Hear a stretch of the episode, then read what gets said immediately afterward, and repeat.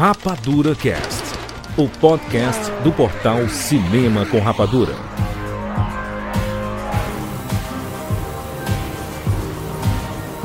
Seja bem-vindo aos séries Rapadura em todo o Brasil. Está começando mais uma edição do Rapadura Cast. Eu sou Júlio de Filho. E no programa de hoje nós vamos falar sobre a primeira temporada de Star Wars Endor.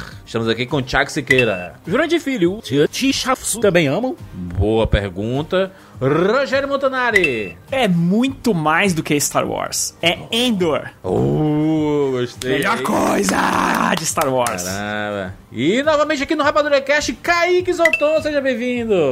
Uhul! Fala aí, galera. Tudo tranquilo? Muito obrigado pelo convite aí mais uma vez. E eu quero falar o seguinte sobre Endor. Endor, eu acho que é um tipo de Star Wars bem diferente, mas que ainda é bem Star Wars. Ó, oh, vamos, vamos discutir sobre isso. Porque é assim, Endor é uma série que não foi muito assistida, não foi muito comentada, mas a crítica está apaixonada. É realmente o melhor produto de Star Wars já feito na história. É a melhor coisa de Star Wars, é a melhor série de Star Wars. É melhor do que os filmes. Endor é a série prequel de Rogue One, que é um prequel de episódio 4. é o prequel da prequel. E aí vai contar a história de Cassian Endor, aquele personagem que a gente viu no filme Rogue One. A origem dos rebeldes, a origem da aliança rebelde, parte daqui. Vamos conversar sobre tudo, obviamente, com todos os spoilers. Então, se você não assistiu, escute esse podcast por conta e risco, porque a gente vai revelar todos os spoilers que a gente pede. Assista, assista 12 episódios Disney Plus depois volta aqui para ouvir esse papo, cara, que tem muita coisa pra gente conversar. Você já olhou aí a minutagem desse podcast, né? Tem muita coisa pra gente conversar, porque tem muitos assuntos interessantes. Vamos fazer conexões com o universo Star Wars, vamos fazer as conexões com o mundo real. Sim, tem muita coisa pra gente conectar aqui e vai ser bom demais. É isso, vamos falar sobre Endor agora aqui no Rapadura Cast. Olá, ouvintes do Rapadura Cast. Eu sou Vitor Gomes, pai da Cecília e do Lucas, de Boa Vista, Roraima, e bem-vindos ao mundo espetacular do cinema. James Bond. Life was life. You can't handle the truth, Johnny. I'll be back. And the Oscar goes to Rapadura Cast.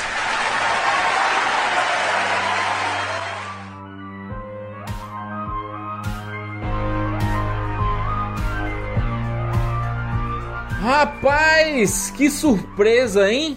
Em um período que a gente tá passando com as séries live action de Star Wars, que não estão funcionando muito bem, né? Pelo menos as últimas estão fazendo as pessoas meio que. As pessoas meio que já desistiram dos filmes. Aí estavam começando a desistir das séries também. O livro de Boba Fett teve dois episódios bons que não foram do livro de Boba Fett, aliás. Show de Mandalorian, né? Basicamente, né? Tem temporada 3.0 de Mandalorian, aquilo ali. Prequel de Mandalorian 3. É basicamente é. isso, né? Obi-Wan é, é, o típico, é o típico caso daquele.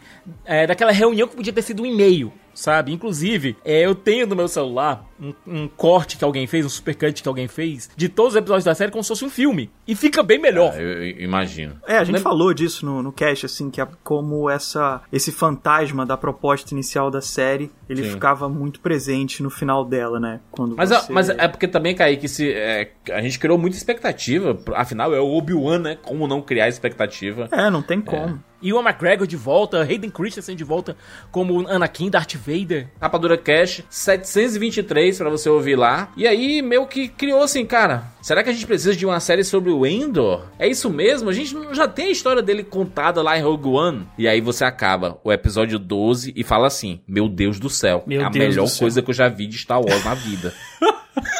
Olha, olha, ainda bem que alguém já tirou esse elefante da sala. É... Vou dizer aqui, já disse na abertura, vou reproduzir o que eu disse na abertura. Melhor coisa de Star Wars de todos os tempos. Melhor do que Império Contra-Ataca, melhor que episódio 8, que eu amo. Melhor que tudo. Porque é, é coeso, é bonito, é bem feito, é, é bem escrito, é ele, ele é no chão, né? conciso, é pé no chão, é verdadeiro, ele, ele espelha a nossa realidade de uma maneira extremamente pungente. Eu, eu, eu, não encontro palavras pra falar de Endor, sério. Eu sei, eu- eu sei- eu sei que o Kaique é o mais sóbrio de nós três, obviamente, claramente, né? A pessoa Vai, muito mais ajuda, sóbria, a gente, a gente é muito emocionado, obviamente, né, com, com tudo. É, não, não quero que isso é, pareça hipérbole, nossa, acabaram de ver, estão empolgadas, vão de- de- é, desconsiderar tudo. Não é, não é desconsiderar, né? Eu, a, a eu, eu, particularmente, eu entendo a importância de todas as fases de Star Wars. Desde lá da trilogia clássica, desde lá da trilogia prequel, desde lá da trilogia nova. Eu, eu, eu consigo colocar cada uma na sua caixinha, ali, sabe? Da importância, da grandiosidade. Endor não é grande como essas séries. Tipo assim, né, de, é, ou no macro, não mexe lá no macro. A gente. É, Endor não vai destruir a Estrela da Morte, é isso que eu tô falando, tá ligado? Pior que ele vai.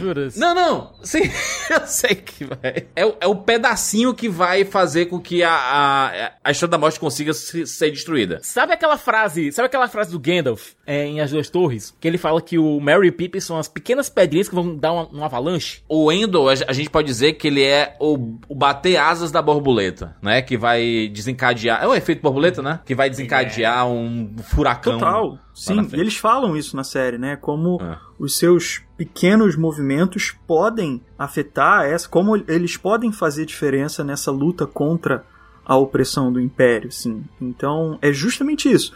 Tipo, você ter essa proposta de mostrar esse lado dessas pessoas da galáxia, que não são Jedi, que não são a princesa de Alderaan, sabe? Mas que estão buscando uma parte do todo que vai abrir espaço para esses caras no futuro, entendeu? Acho que a série acerta muito nesse ponto, assim, de. do efeito borboleta mesmo que, que a gente tá falando, né? Até por a gente já saber qual é a história do Cassian Sim, no futuro. o que vai acho isso- desencadear tudo, né? Mas só que eu acho que Star Wars, ele nunca mostrou muito isso que a gente viu em Endor, sabe? É, cara, quando você pega, quando você passa a estudar mais Star Wars e entender a dimensão do que significa Star Wars, do Império e dos rebeldes especificamente, e o quanto isso realmente impacta tudo e a gente vê apenas recortes, a gente vê pedaços dessa história, a gente não tem a dimensão da galáxia, da quantidade de planetas que são afetados, a quantidade de pessoas que morreram no caminho, os sacrifícios que foram feitos. E cara, a gente vê isso nesses personagens, personagens tendo que tomar atitudes extremamente questionáveis em prol do bem maior, que eles nem sabem se vai rolar, mas a, a, a esperança de que pode tudo mudar lá na frente. Eu, eu assisti essa série, acho que a partir do segundo arco, né? Que é a partir do quarto episódio ali, quando termina o, o primeiro arco ali e, e vai, e vai pro segundo, eu já, eu já vi os episódios meio que emocionado, sabe? Eu, eu realmente fiquei emocionado com os diálogos. Nunca vi diálogos tão pesados relacionados a Star Wars. E, e- e muito coerentes, sabe? Com o que, o que realmente se significa um império que amassa a população, sabe? É, ina- eu achei inacreditável. A gente nunca tinha visto isso, Juras. É, por exemplo, ah, mas a gente viu a Estrela da Morte destruindo Alderan. Você tinha visto uma pessoa em Alderan, em Ah. Uma Nova Esperança? Morreu um bocado de gente que você nunca viu. Você sentiu pela interpretação da, da, da Carrie Fisher, pela, pelos olhos da Princesa Leia, aquela destruição, mas você não sentiu o impacto de ver bilhões de vidas sendo ceifadas. Ima- imagina a gen- a gente pegar 20 minutos de filme pra mostrar só Alderan. A gente conhecer as pessoas, de conhecer as, as cidades, a, a- né, os grupos diferentes daquele planeta e tudo. E a gente, cara, que legal esse, esse lugar, né? Tem tanta coisa rica e tudo mais. E ele simplesmente vira pó. pula, pula para o Império Contra-Ataca. Você vê uma batalha, você vê soldados morrendo, mas você não tem nenhuma ligação emocional com nenhum deles, sabe? Você tem a ligação emocional com o Han, mas você- é, o filme vai além para te dizer, olha, o Han não está morto. É, o Han está apenas congelado, ele não está morto. É, você chega em Retorno do Jedi, você vê a própria Mon Mothma dizendo muitos Botans morreram pra dar- trazer essa informação dessa nova Estrela da Morte. O que é um Botan, pelo amor de É. Deus? Você não, você não, não apareceu nada. Tá, tá lá de fundo, né? Você sabe que, que morreram, morreram, né? É, Que, que seres foram sacrificados e tudo mais. Mas não, a gente não tem sabe, a liga, essa conexão de esse Sim. entendimento. Eu E acho que quê? Endor, ele foi muito poderoso nesse sentido de saber assim, cara, é, esse é o impacto. Eu acho que Endor, ele foi feito no momento certo. Sabe, talvez se fosse feito ali nos anos 70, 80, não teria a maturidade do texto pra colocar ali dentro de Star Wars. É. Sabe? E a coragem de colocar também, né? Sim. Jura, sabe aquela entrevista que tem do Jorge Lucas com o. Sim, a o entrevista que Aquela mais repercute no mundo aí, né? De, da da quantidade de pessoas repassando para as pessoas entenderem as motivações do George Lucas de criar Star Wars, né? Pois é, de 3 em 3 meses parece que esse vídeo estoura. Não, 3 em 3 não, de 6 em 6 meses.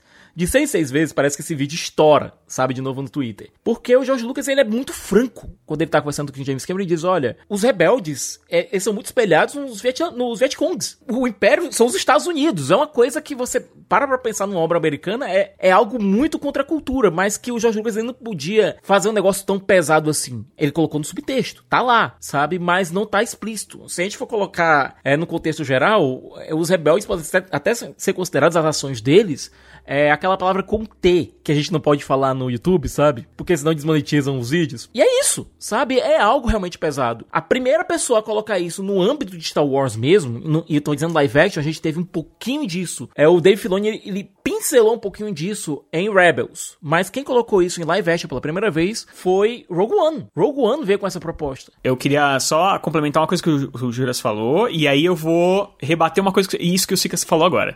É, porque, na verdade, os recortes de Star Wars, é, você falou, né? São, sempre foram recortes, né? E sempre esse recor esse- esses recortes, esses recortes mostravam um ponto de vista de pessoas poderosas da galáxia, tá? Então, Episódio 1, 2 e 3, você tem a ascensão da família Skywalker, a criação da família, né, Skywalker, né, tipo, que ele nasceu do, da força, e aí da onde que veio o Darth Vader, que é automaticamente da onde virão os filhos dele, e aí você vai ter a história dos filhos dele no episódio 4, 5 e 6, né, então é, o Luke se tornando o Jedi, é, é a, a Leia se tornando ali uma, uma força poderosa dentro da, da, dos- da, da força rebelde e tudo mais. Depois você vai ter o próprio Rogue One, é, e aí que eu vou rebater o Sicas, ele mostra sim, ele tem sim uma pessoa poderosa. Porque é a filha do construtor da Estrela da Morte. Então é, é, é a história dela que é uma pessoa que ela é importante porque o pai dela é importante. É o cara que criou a Estrela da Morte. Então, você ainda, mesmo, mesmo ali, você tem ainda um ponto de vista de uma pessoa poderosa. Mas você já começa a ver o ponto de baixo. Você já começa. Sim. Exato, você já começa a ver por um ângulo mais baixo. É um ângulo mais baixo, mas ainda assim é uma pessoa poderosa. Tanto que você vai ter o Darth Vader na Não, é- história. a gente tá vendo o ponto de vista dela, mas a gente tá vendo de baixo. Sim, mas ainda assim é a história de uma pessoa importante, certo? Que é, o, que é a filha do cara que criou a Estrela da Morte. Eu acho que a gente pode dizer uma coisa que. É, é dizer que ela tem um destino importante. Isso é muito importante em Star Wars, essa coisa do destino, assim. O Vader fala muito isso, né? Isso é o seu destino e tal. Quando a gente fala de poder, assim, eu entendo perfeitamente o que você tá falando. É, acho, eu concordo, inclusive, né? Isso é o que leva essa coisa do, do, do pai e da filha pra, pra Rogue One, né? Que é uma coisa muito clássica de Star Wars. Mas aí vem o destino, né? Porque vem a chamada do, do herói, né? Dela fugir da aventura no Uhum, início, mas sim. depois ela, ela aceitar esse destino e tal. Então, assim, acho que colocando dessa forma, falando desse destino, né, dela ser destinada a essa coisa grande, isso deixa, de- deixa claro, assim, que, que Sim. co- como que isso é transportado, né, essa coisa que tem no Luke em comum com ela. Por mais que eles sejam personagens completamente diferentes, lutam de formas diferentes e tudo mais. Nas animações, a gente tem ali o ponto de vista também de pessoas poderosas, nas guerras clônicas, é, Jedi e tudo mais. Você vai ter no próprio Mandaloriano um serzinho bem poderoso. É uma, é uma McGuffin da Sim, série. e ele, é, e ele é tão poderoso que ele vai cair na mão exatamente de Luke Skywalker em algum momento. Então, assim, é também um ponto de vista de uma pessoa poderosa da galáxia. Aí você vai ter o Boba Fett, que obviamente também vai cair nisso de alguma forma, que é, ali- é o Boba Fett que tava ali no meio da, da piração toda. Essa, aqui em Endor, é sim, é a primeira vez que você vai ter um personagem totalmente pé no chão é, da galáxia inteira. Que é um cara que realmente veio do nada e ele vai é, ser importantíssimo pra é, o que vai acontecer no futuro da galáxia. A gente viu que o Endor, né, logo, logo no- ne- nesse primeiro arco, você vê duas histórias paralelas, né, nesses, nesses primeiros três episódios. Você vê o Cassian ainda quando criança, antes de, de ganhar o nome de Cassian Endor, no planeta natal dele, falando sua língua nativa, sem legendas, aliás, eu achei bem interessante isso. Não, Não, tem é. legendas, você entende o que os personagens estão se comunicando, estão falando um pro outro pelo contexto, mas não tem legendas ali. E você vê o Império começando a, a explorar os recursos daquele lugar e no final torná-lo completamente inabitável.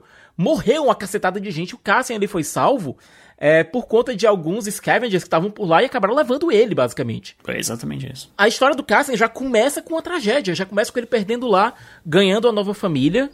É, inclusive, eu devo dizer que uma coisa, Fiona Shaw dando um show na série. Na- Em todas as versões da personagem dela que aparece, seja como a, é, como a Scavenger, seja como a mãe, seja como a, a rebelde que tem dentro dela, sabe? Fiona Shaw dá um show. O discurso final como holograma dela é emocionante, é poderoso pra caramba, né? Meu Deus do céu. Olha, eu fiquei impressionado com a escalação. De... Não, tem atores aqui que são. Você vê, ah, eu vi esse ator naquela série, eu vi esse ator naquele canto. Só tem um ator que é reitera, é, já havia aparecido antes em Star Wars, que é a Genevieve O'Reilly, que faz a Mon Mothma, que ela tinha feito duas aparições antes. Ela tinha aparecido como Mon Mothma no episódio 3, numa cena que foi cortada, e no Rogue One. No episódio 3 ela tava como uma senadora, e no Rogue One ela já era realmente uma líder rebelde ativa, já estava lá na, na base em Yavin. Ou seja, vai acontecer isso dentro dos cinco anos no quais Endor vai se passar.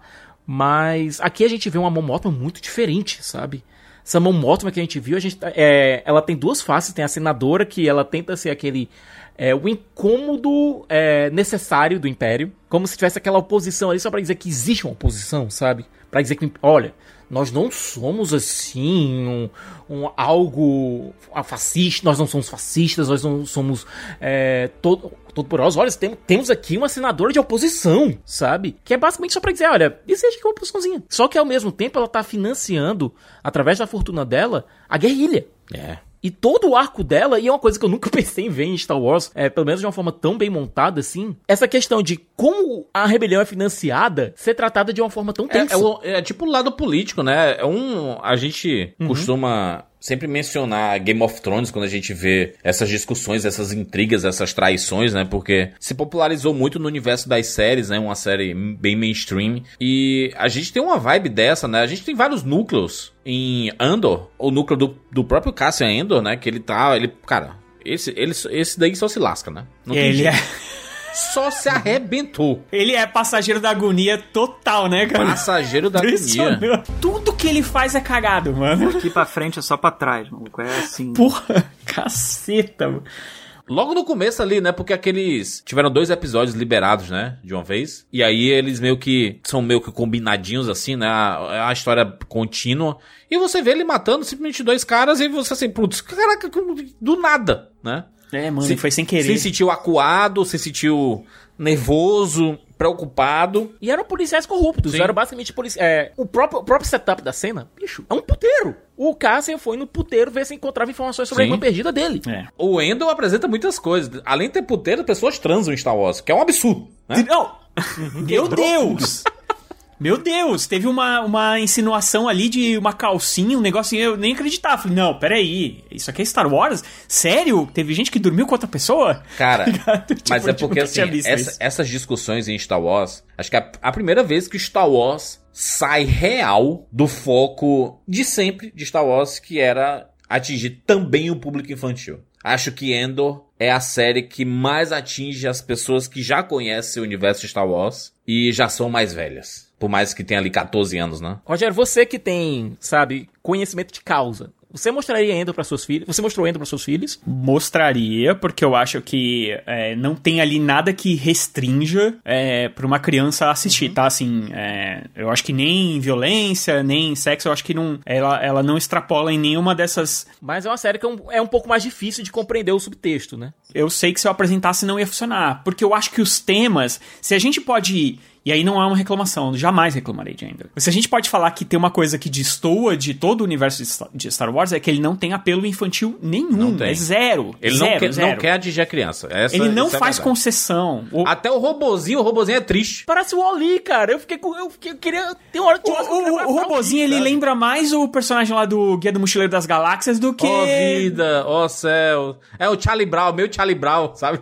Ele é muito Charlie Brown, e aí você pensa assim, putz, a mulher instalou, sei lá, um- uma bomba nele lá pra no final da- do negócio dela. Falei, não é possível que vão matar o robô. Não, cara, ele só tá triste lá caído mesmo, tá ligado? É muito triste Mas olha só que cara. interessante, né? Olha a gente aqui debatendo, tipo, não querendo que o robozinho morra, entendeu? Não, Porque tipo, ele tem um carisma que pega a gente pra caramba, entendeu? E aí eu acho que você tem aí um bom exemplo do que é um bom caminho dessa, dessa forma, talvez mais madura, mais adulta de Star Wars mesmo, né? Mas que traz esses elementos que são características do lado infanto-juvenil clássico da franquia e dá uma adaptada sem perder aquilo, entendeu? O cara não abriu mão desse droid que tem carisma, que tem expressão. Sabe, acho que a construção do design dele é muito boa pra isso, pra ele ter aquele olhinho ali que às vezes fica escondido, mexe pra um lado, mexe pro outro, entendeu?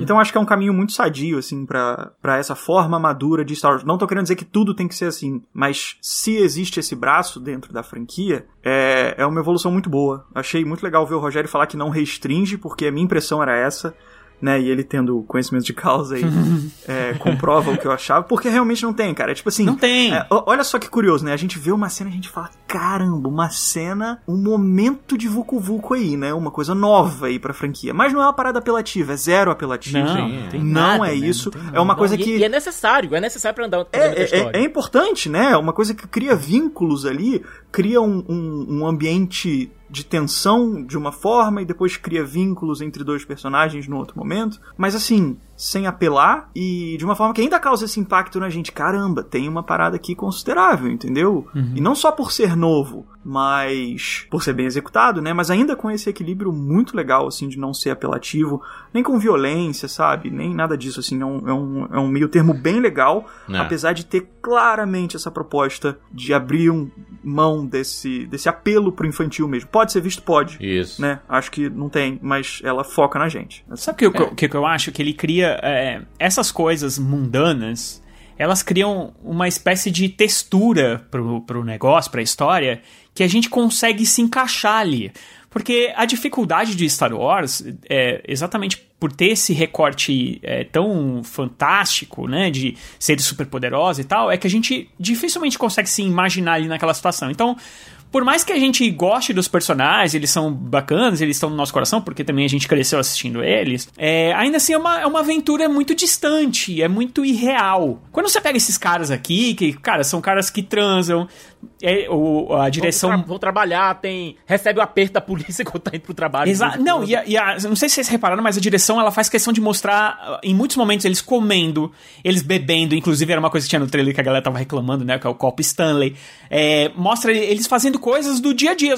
Só faltou mostrar alguém indo no banheiro. Tirando isso, basicamente tudo que, que a gente faz de mundano, o, o- cara, o personagem do. do do, do Carne lá, que é o Cyril, que é aquele cara que é outro lazarento também que, que, É o tipo, Javert da Tá no história. lugar errado, na hora errada. É o e... Javé perseguindo, perseguindo lá em, o- em Os Miseráveis, sabe? É, e, e ele, cara, ele é o cara que aparece comendo muitas vezes. Ele aparece cagado, assim, no sentido de estar chateado ali no, no cubículo. Tem um cubículo em Star Wars, cara. O cara. Carne é um personagem que eu achei muito, muito único. Sabe? É, ele começa sendo, querendo fazer um bom. É um policial. É um policial privado lá naquele, no planeta onde o Endor mora. E ele tá querendo fazer um bom trabalho. Ele tá querendo investigar o assassinato de dois membros da companhia. E, e, e Siqueira, im- importante dizer aí que é uma forma da série também, de certa forma, humanizar as pessoas que trabalham para o Império, né? Da gente entender que ah, tem algumas pessoas lá que estão realmente executando tarefas. Não, mas no caso dele, juras, você vê um, um foco monotemático na cabeça dele É. que é forjado depois que acontece todo Da lá ordem, né? Da, da honestidade, né? Ele quer manter a ordem, ele quer manter a ordem, ele quer manter a ordem o tempo todo. E o mais interessante ainda, você começa nos primeiros episódios que a Didra aparece, aquela oficial do Império vivida pela Denise Gog, lá do BSI, do, do Biro de Informação do Império, que é basicamente o FBI do Império. É, Ah. Você tem uma certa simpatia por ela, por quê? Porque ela é uma, é uma mulher que tá levando porrada o tempo todo querendo fazer um bom trabalho. Uma mulher ambiciosa que tá querendo fazer um bom trabalho lá na- no, no- no seu local de trabalho, é isso. Extremamente questionada pelos outros, é, os outros homens do Império, né? Que não, basicamente nem querem ela lá, né? Ela tem que fazer muito mais do que eles pra, pra conseguir se destacar. Assim, os caras se destacam fazendo nada, né? Porque o próprio cara que tava acima do Carne, ele, ele fica, ah, meu, fica de boa aí. Tipo assim, na verdade, o que tava acima. Me lembrou muito Tropa de Elite isso daí, Roger. É, É. ele falou assim, cara, fica de boa aí, mano. Ninguém tá nem ligando Bota- pra isso daí. Só faltou ele falar assim: bota esses corpos aí em outra. Em outra. Né, Em outra outro cidade, local, tipo, outra joga- cidade, que vai ser o problema dos outros. É lá, afo- Morreu na praia, é afogamento. e, e aí o chefe desse chefe tava assim: Ah, mano, isso aí não é nada, isso aí só aconteceu, deixa pra lá e tal. Ela teve que, cara, in- investir na, na área do outro cara, pra, pod- porque ela já tava entendendo que alguma coisa tava errada ali, que. Quando você tem uma coincidência, ok. Quando você tem duas coincidências, ok. Quando você já tem três coincidências, alguma coisa tá ficando errada, né? E ela tinha várias coincidências ali, né? Que eram, que eram vários ataques a vários é, pequenos roubos, na verdade, de vários equipamentos ali do, do, é, do Império. E aí ela já tava, opa, peraí, alguma coisa tá esquisita Existe aí. um mercado, né? Que estavam vendendo as peças, Um né? mercado, e- um mercado clandestino que alguém Isso. tava ganhando dinheiro com isso, né?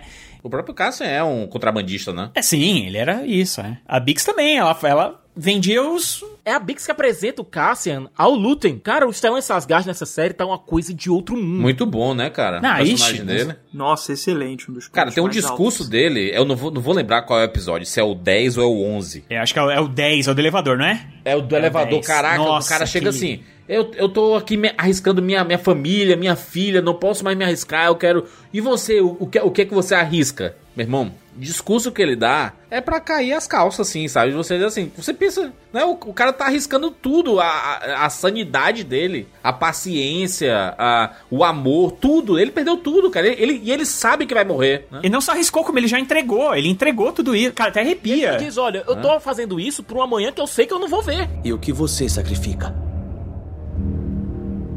Calma. Gentileza, parentesco. Amor. Desisti de ter paz interior, fiz da minha mente um espaço sem sol. Eu compartilho meus sonhos com fantasmas. Acordo todos os dias com uma equação que escrevi há 15 anos, da qual só há uma conclusão. Estou condenado pelo que faço. Minha raiva, meu ego, minha falta de vontade de ceder, minha, minha ânsia de lutar, me colocaram em um caminho do qual não há escapatória.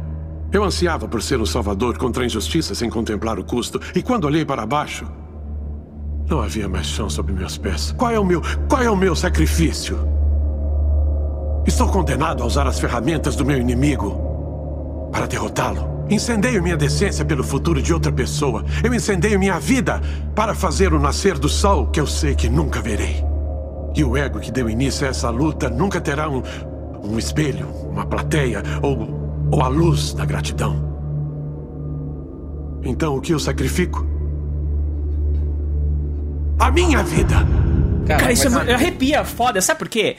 Porque assim, cara, é o cara fazer o pedacinho dele. Ele, ele realmente não vai E ver saber, isso. E saber que tá fez- fazendo também coisa errada. Saber, olha, eu tô fazendo sujeira, tô lutando com as armas do, do inimigo, e eu sei que eu não vou ver um amanhã melhor. Eu vou morrer antes disso. Além do texto ser muito bom, né? A forma como ele entrega faz o texto ser muito natural também. Tipo, não é um discurso meio que ensaiadão, assim, né? Porque ele tem esse lado também, né? Dele ensaiar uma persona e tal. Sim. Quando ele tá na loja e tal. Ali, Ele faz múltiplos é, é uma personagens, dor né? que acompanha tanto o cara, maluco, que ela vem fácil, sabe? Ela, Ah. ela, ela deságua dele ali mesmo, sabe? É uma, uma, uma frustração muito grande, assim, uma, que ele vive, né? Acho isso bem notável, assim, na interpretação do cara. Mas o que eu acho mais notável aí, cara, é que a forma dele falar é uma coisa bem diferente, né? Por exemplo, de episódio 4, 5 e 6, assim, no, no tom e tudo mais. Mas quando você compara, você consegue encaixar Endor numa, numa lacuna muito importante para Star Wars, assim, que é a diferença entre egoísmo e altruísmo. Porque no final daquele diálogo dele, ele fala: Eu tô lutando por algo que eu não vou viver. Tipo, não é por mim. O resumo Sim. da parada é: olha, não é mais por mim. Eu não vou ganhar. Eu tô nessa e não é por mim. E aí você vê que é, é altruísta. Entendeu? É pelo outro, é pelo é pelo que vai além de si mesmo. E isso é a coisa mais Star Wars possível da definição do que é do que é virtude, né? É relacionado à, re à rebelião, à revolução que está acontecendo, né? E ele praticamente não vai ver é, os finalmente dela. Aliás, poucos personagens vão ver os finalmente, porque esses finalmente não chegam. É, nem o Endor vai ver. Ali ele tá dizendo que ele já abriu mão da vida dele. Ele é um Isso. vetor pro que ele tem que fazer ali. Né? E o que, que é isso se não o final do episódio 6, o Luke Skywalker jogando o sabre pro lado e falando, você perdeu. Tipo, ele fez a missão dele, acabou. Acabou, ele, ele se entrega ali, né? É, é, É. Ele se entrega pela causa, porque ele sabe que os rebeldes estão fazendo o que eles têm que fazer de um lado. Enfim, ele confrontou o Vader ali, ali no, no que dava pra fazer e ele não vai pro lado sombrio. Então essa coisa de você se entregar pra algo maior que você mesmo, assim, né? É uma coisa que eu, eu posso dizer sim, que é o que o Luke faz, o que o Luthen faz e o que o Cassian faz no final da série, que é o que é a prova final que ele entrega pro, pro. Luthen, né? Esse discurso do Lutem, ele me lembra muito alguns discursos de ambientalistas, cara. Essa galera Total, que sim, é sim. vista como né, pregadores do fim do mundo. De assim, cara, olha o aquecimento global, olha o efeito estufa, olha a destruição do mundo. E eles são tidos como essas pessoas de, né?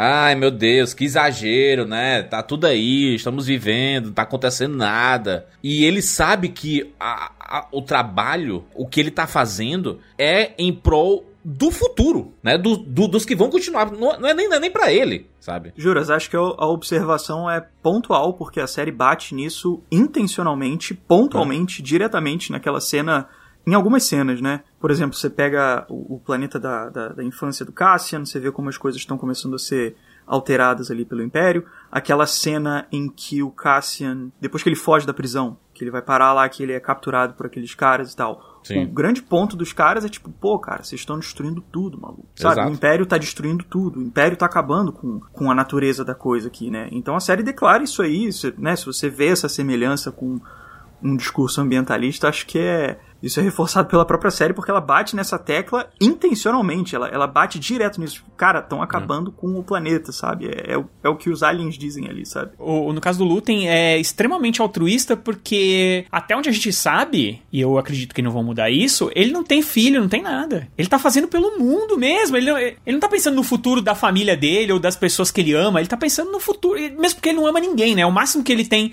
de apreço é pela moça que trabalha lá com ele, né? E olha, ele entregaria ela Entregaria ela. com em um certeza. segundo se fosse pela causa. É, então, eu acho Um que o cara, segundo. essa, essa solidão que existe ao redor do cara, ela vem muito disso, né? Dele já tá, dele se fechar nessa lacuna, dele saber que não pode, né, é, criar vínculos, que é uma coisa muito Jedi também, né? Óbvio que na forma dele é completamente diferente.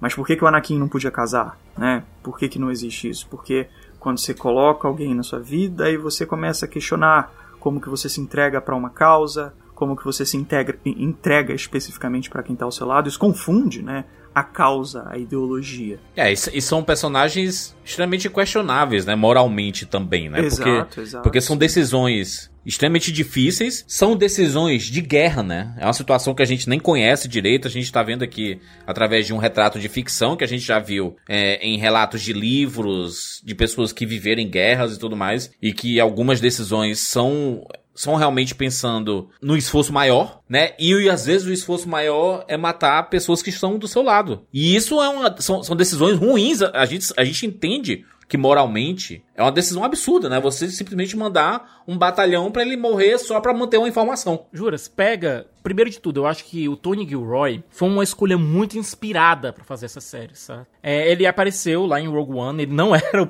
não era o roteirista principal em Rogue One. Ele acabou vindo pra reescrever algumas coisas. Dizem que também dirigiu algumas coisas, não, não temos relatos 100% disso, mas ao- aquele famoso. Aquele, aquela famosa moda caralha que existe na, na Lucasfilm, né? Ele é um fanático por história, por história por H maiúsculo. Esse momento do discurso do Lutem, por exemplo, a discussão que tá acontecendo é: é uma fonte que tá lá dentro do BSI, do, do Bureau de Informação, de, do FBI, do Império, né? E que disse: olha, essa célula aqui vai fazer um ataque e já estão sabendo que esse ataque vai acontecer.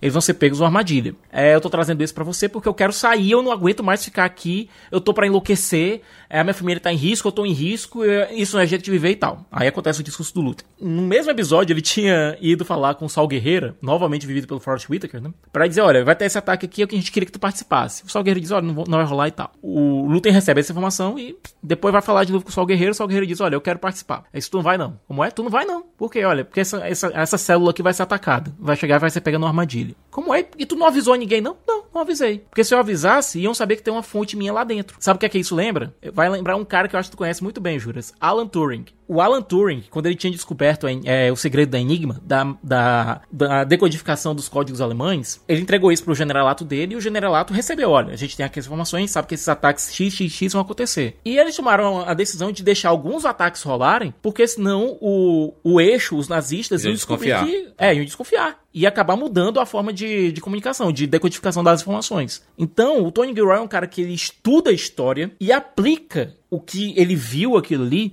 dentro da estrutura de roteiro de Endor. E, na- e a mesma coisa que ele fez também, um pouco também em Rogue One, mas fez de uma forma muito mais forte aqui em Endor. Assistam Então- o jogo da imitação, tá? Tem na Netflix aí pra, pra ver de boas. Então é aquela coisa, se você tá assistindo é, Endor e acha que aquilo é parecido com Revolução X, Y ou Z, inclusive com algumas coisas que a gente sofreu aqui no Brasil, não é à toa. Não, Por tem quê? a, ver, tem a ver com, com a guerrilha é, da ditadura, aqui na ditadura é, da, da América Latina, que, que as pessoas é, é, também não se apegavam a ninguém pra pra não Tem poder. a ver com tem a ver com os mujahadin resistindo lá na à invasão soviética. Houve roubo aqui, gente- o segundo arco. da Tem o história. assalto! Cara, isso é muito. Isso é muito guerrilha. Mas você já começa a ver o ponto de baixo. Você já consegue ver as ações sendo colocado na célula rebelde lá pra fazer o assalto lá. Isso é coisa de guerrilha. E a gente viu isso aqui no Brasil. Isso aconteceu aqui no Brasil. É, uma, é, uma- é um assalto pra financiar a luta armada. É, cara, é é muito nada. inteligente. É isso. muito, é, é, é um roteiro que é muito acima. É muito acima da- de qualquer coisa que a gente já viu nesse Pega, sentido. pega a Vel, certo? Pega a Vel Sarta, que é vivida pela Faye Marcy, que é a líder daquela célula lá do assalto. Quando a gente descobre depois que ela é- vem de família rica, que ela é, é parenta da Mon Mothma, que ela podia ter muito bem ficado em casa, estourando a herança da família e resolveu ir pra luta armada, cara, isso tem muitos paralelos com o mundo real. Mas, Siqueira, eu acredito que. Eu acho que parte da série tem como objetivo fazer com que as pessoas entendam como que os desdobramentos dos acontecimentos é, aconteceram para chegar nos grandes momentos da franquia Star Wars. E que a Aliança Rebelde ela teve que tomar decisões extremamente questionáveis e sacrificar muita gente em prol da revolução, né? E isso é uma história é uma história quase real da humanidade, né? As grandes revoluções aconteceram isso, né? E eu, eu acredito que o texto do Tony Gilroy e do irmão dele, né, do Dan Gilroy também que escreve, E do Bo Willamon. Cara, basicamente chamaram os caras de da trilogia Born e chamaram o cara de House of Cards pra fazer Star Wars. Você real percebe no texto a diferença de outra, da, da breguice que a gente viu, por exemplo, em Obi-Wan Kenobi, pra ver aqui coisas extremamente palpáveis.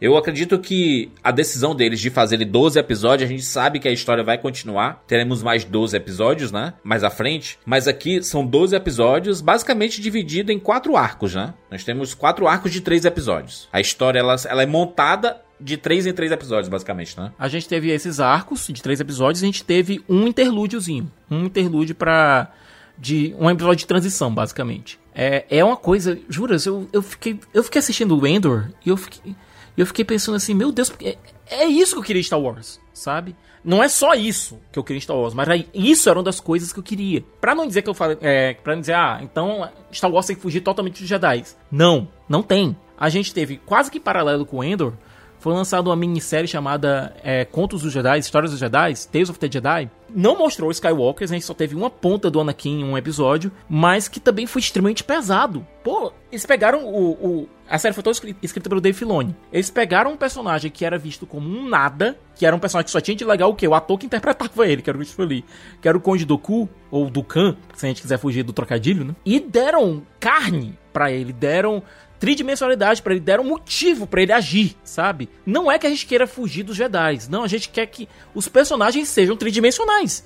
Que Assim as como a gente ações- viu lá no na, na, na trilogia nova, a gente viu o personagem do Finn, né? Que era um Stormtrooper, né? E eu acho que é uma forma. Eu acredito que Rogue One e a própria série do Endor conversa muito com a nova é, trilogia. Principalmente com os dois primeiros episódios, né? conversa principalmente com, com os últimos Jedi. Por quê? Os últimos Jedi foi a primeira vez que a gente viu dentro da dentro dos filmes, dentro da, da saga principal, é, alguém se questionando de onde tá vindo o financiamento para isso. E a gente vê, olha, lá em Canto Blight, que inclusive é citada em Endor, no, no planeta Cassino, tem lá o pessoal gastando os rios de dinheiro, certo? E é um pessoal que trabalha com arma, vendendo tanto pra Primeira Ordem, Império, tanto pra Resistência, Rebeldes. Ou seja, o pessoal não tá nem aí, o pessoal tá... Tem dinheiro, a gente tá vendendo, cara. Mas é pra tu ver como a política. a- não, não que a gente não soubesse, né? Mas a política ela tá tão encravada em Star Wars. Inclusive, a gente.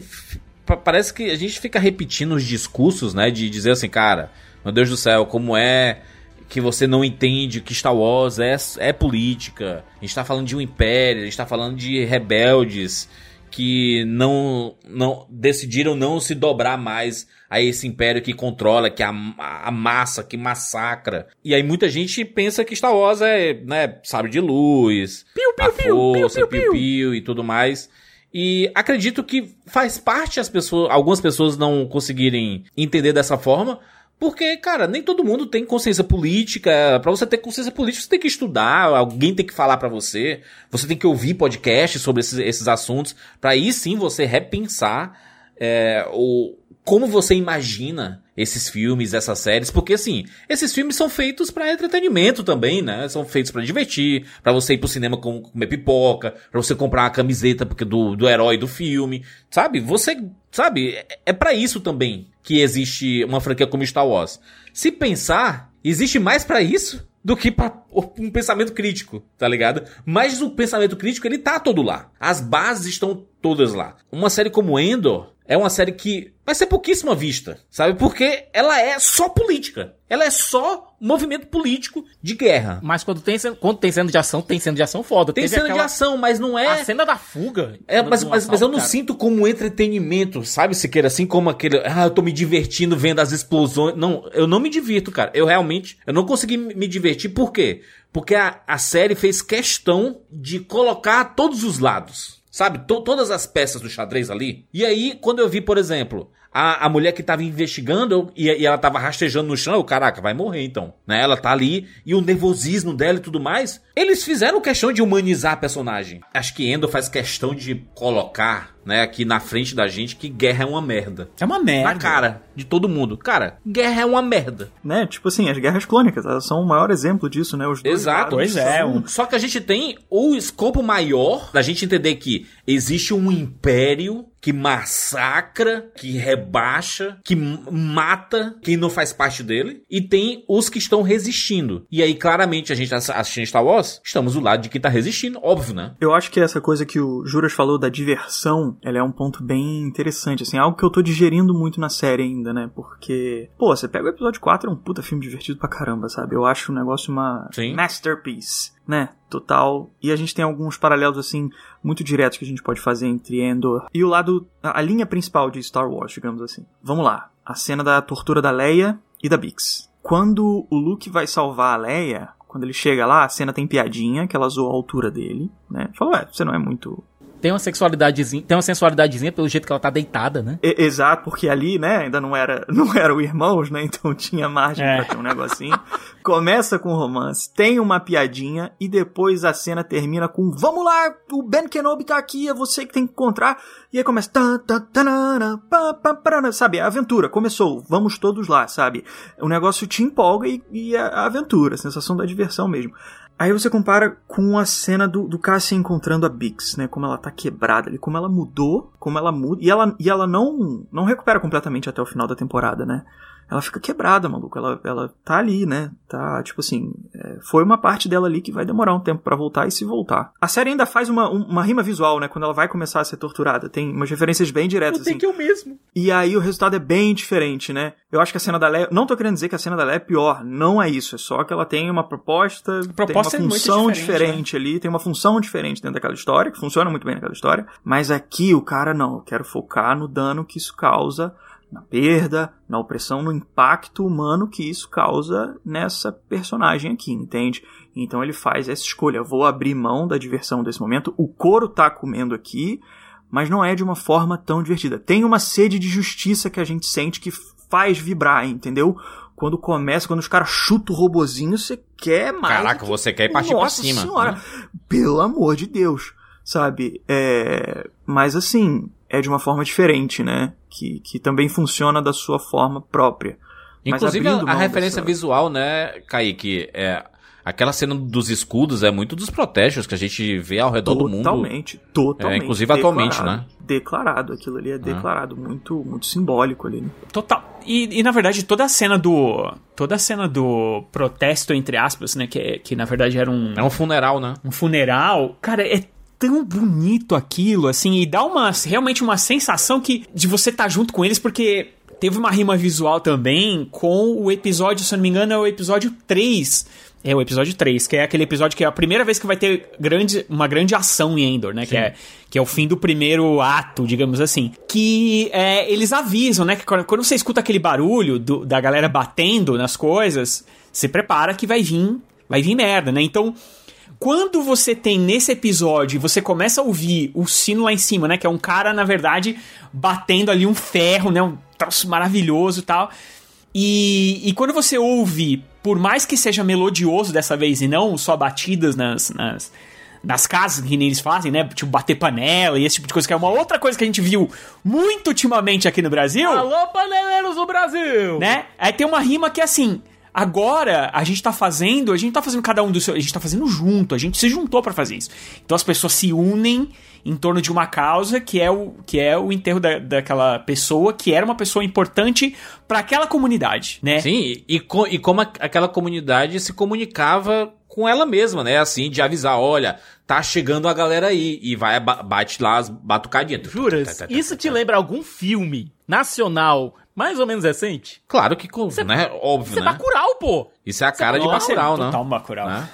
Uma, uma cidade resistente, né, ao, ao Império, que não consegue resistir ao Império, no caso, tô falando aqui da série Endor, é, é, tanto que o Império tá dentro, né? E quando eles entraram, é entraram pra não sair mais. E aí, as liberdades são, são tiradas, né? Mas ela fala isso no, no, É, no discurso dela, no né? discurso dela, ela fala, olha, a gente deixou eles ficarem... É mais ou menos que nem Bacurau mesmo, porque Bacurau... Aliás, é muito igual. Porque o, Bacu- o Bacurau, eles fizeram o seguinte, eles deixaram também a cidade ali, o... o o político da cidade ali do lado, ficar meio que sacaneando. Eles ficaram de boa, falando, "Mas não vamos se meter em porradaria, porque a gente já fez porradaria antes, a gente perde muito quando a gente faz isso e tal. Então eles deixam aquele cara ali ser folgado, né? Jogar aqueles livros lá com, sabe, com, com, com o caminhão. Eles deixam depois os caras tomarem água, e aí você vai ter só um grupinho rebelde ali, né? Que é o, que é o grupinho do Lunga, que tá ali e tal, é, lutando com aquilo, mas, mas o povo de Bacurau tá adormecido. E aí o discurso dela, na verdade, a- não é nem o discurso, né? A morte dela e a E chegada morte da do Da Endor. matriarca da cidade, a morte da matriarca. Não, e quando e eles, aparentemente, o que a gente entende é que eles sabem que o Endor tá vindo. Então vamos proteger o nosso filho, o filho da cidade. Então eles armam aquele negócio todo, é, acontece antes da hora do que tinha que acontecer, eles não cedem e, cara, quando eles vão pra cima do Império, eles detonam o Império. Há uma ferida que não cicatriza no centro da galáxia. Há uma escuridão que atinge como ferrugem tudo, tudo que está ao nosso redor. Deixamos crescer e agora está aqui. Está aqui e não está só de visita. Ela quer ficar. O Império é uma doença que prospera na escuridão. Nunca está mais vivo do que quando nós dormimos. É fácil para os mortos dizerem para você lutar. E talvez seja verdade, talvez seja inútil lutar. Talvez seja tarde demais. Mas eu vou lhes dizer isso. Se eu pudesse voltar, eu acordaria cedo e lutaria contra esse desgraçado. Vejam-se! Desde o início. Enfrentem o Império! Chega! Esse arco final, esses três últimos episódios, eles, eles contam basicamente histórias que se conectam totalmente. O episódio 10 lá é o, é o, o episódio, né? Uma saída, que é quando eles estão presos naquela, na- naquelas prisões. Inclusive é interessante mostrar como que o Império consegue fazer as coisas que ele consegue. E a gente via isso nos filmes, nas séries, e não entendia muito bem. Eles mostraram visualmente, cara, a gente prende as pessoas, inclusive as que não estão fazendo nada, são só transeunte, porque a gente precisa de mão de obra, é uma forma de. de. de. É, é, mão de- de obra de graça, gente. A gente não vai abrir mão disso, não. escravizada, né? Basicamente. Aham. Mostrada na tela. Eles pegam pessoas aleatórias de vários lugares, levam pra essas prisões, que na verdade são fábricas. Julgamentos feitos a, como, a, a- em linha industrial, que não são julgamentos, é só uma juíza dizendo, ah, antigamente estava seis meses, vai passar cinco anos. E é aquela coisa, quando passar esses cinco anos, ele não vai sair. Ele vai ser só relocado pra outra para outra instalação, pra dar a impressão pro pessoal que tá lá dentro daquela instalação que ele saiu, que ele tá livre e tal, mas não, ele só vai ser remanejado pra outra. E é isso que acaba explodindo a, re- a rebelião lá. Não, e o que, que isso lembra? É só, só colocando que isso é um ponto muito importante. Nos Estados Unidos, as prisões elas são privatizadas. E elas vivem do quê? Muito da mão de obra dos presos. Então, você tem uma população carcerária nos Estados Unidos gigantesca de gente que fica lá muito tempo presa e muito tempo trabalhando e ganhando muito pouco, né? Que tipo vai juntando uma grana lá pra, pra quando ele sair. Então, Se eu não assim, me engano, é uma, é uma grana ou tro- é, existe também a troca de diminuição de pena, né? Se- Acho que é uma, uma parada dessa assim. Sim, tese. é, é, tem, uma, tem uma parada tipo assim, ah, você ganha um centavo de dólar por hora e mais, sei lá, é, você vai ganhar uh, di- dias e tal. Em alguns estados você pode escolher se você quer ir pra uma prisão é, pública ou privada. A privada eles dão uma série de, olha, tem, você tem, vai ter regalias, etc e tal. Especialmente quando se trata de jovem infrator. Que eles dizem, não, se você for pra nossa instituição, você vai ser bem tratado, são guardas treinados, quando vai ver é a mesma merda. É, e é uma mão de obra muito, muito, muito mais barata do que a mão de obra normal. É uma, é uma outra cutucada aí do, do roteiro em outra coisa. E ainda faz uma outra coisa muito legal, porque a gente ficou, durante esses três episódios da prisão, pensando, o que, que esses caras estão fabricando aí? O que, que esses caras estão fabricando aí? E aí a gente vai descobrir que aí aquele papinho que a gente tinha aquela, daquela ideia lá de Meu, e a galera que morreu na Estrela da Morte é basicamente. o- A Estrela da Morte é construída com o trabalho dessa galera Que tava presa. que tava presa, cara. Kevin, ou seja, Kevin Smith tá aí sua resposta, né? É curioso porque o, o material que eles montam é um formato de uma estrela, né? Porque o nome é, é Estrela da Morte, mas ela não é uma estrela, né? Ela é um planeta. Mas, mas você viu, né? Você viu a cena pós-crédito, né? Sim, sim. E aí. que é, aquelas pecinhas, são pequenas É, pecinhas é quase um vão Lego ali, caralho, né? juntando- que vão juntando e formando a Estrela da Morte, cara. É, Cara, e a gente Cada- vê como, como é uma escolha que vai além de easter egg, referência, assim, né? Sim. como é algo que acompanha a vida do Cassian mesmo, né? Tipo assim, dele tá envolvido com a construção. Dele. Envolvido não, dele ter sido Intrinsecamente, né? puxado pra. E usado como parte da construção dessa coisa que ele vai ajudar profundamente a destruir, certo? É. E que vai ser a causa da morte dele. Exatamente, né? E, mas vai ser o, o sucesso da missão, né? A gente vê a série inteira sabendo que ele vai, vai ser bem sucedido na missão, assim. É um, um dos poucos prequels que eu não me incomodei com isso, sabe? De saber que no Rogue One ele vai morrer, por exemplo, sabe? Por quê? Eu não conhecia essa história. Eu não, eu não sei o que aconteceu ali. Eu deduzi assim, cara, eles vão mostrar o começo do, da, da, da Aliança Rebelde, como que a revolução começou, quem são os nomes responsáveis, as, as tramas políticas, tudo que foi desenvolvido ali. E como isso não é tão mostrado em Star Wars, não faz tanta diferença a gente saber ou não que o Cassian vai morrer, sabe? Porque a gente sabe que muitos dali vão morrer também. Vai tudo desen- de- de desencadear lá no episódio 4 ali, saca? não prejudica em nada pra mim, assim. Pois é. Total mesmo, assim, a história foi tão bem contada, ela tem tanta, tem tanto a dizer ainda, né?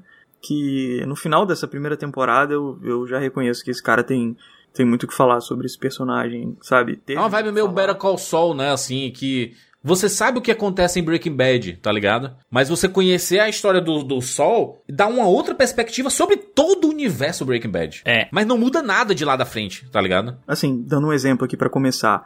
O, o, o filme do Han Solo. Eu já falei aqui no, no, no cast que eu não acho que é esse desastre todo, acho que é uma aventura bem regular, mas as grandes falhas do filme são essas obrigações que ele se impõe de bobeira de ter que explicar umas coisas assim que não precisam ser explicadas, sabe? O negócio funciona por si só no episódio 4. Você não precisa voltar em tudo isso, sabe? No nome, nome solo, sabe? Essas Tudo. paradas, assim. O dadinho que ele usava na. Tudo. É, tudo. você, eles, tudo você é- não é- precisa disso, entendeu? E aí, se o cara consegue entregar uma puta de uma cena pra explicar algo que não precisa de explicação, beleza, você me ganha. Mas quando o filme não consegue, é falho. No caso de Endor, ele não é o prequel que tem essas obrigações de explicar por que o Cassian atira desse jeito, assim, sabe? É esse tipo de coisa, assim. Você, porque o, o- ele no início do, do Rogue One, ele tem, né, aquela... Ele atira no cara ali do nada e tal, né? Aquilo define muito bem o personagem pra gente, assim. É um momento muito emblemático dele. Mas o filme não fica querendo explicar tintim por tintim desse personagem. É uma prequel, mas que vai além. Que, que, né? Que expande a coisa. Não fica só voltando com explicações, que é o, acho que é um dos males que Star Wars enfrentou nos últimos tempos, assim.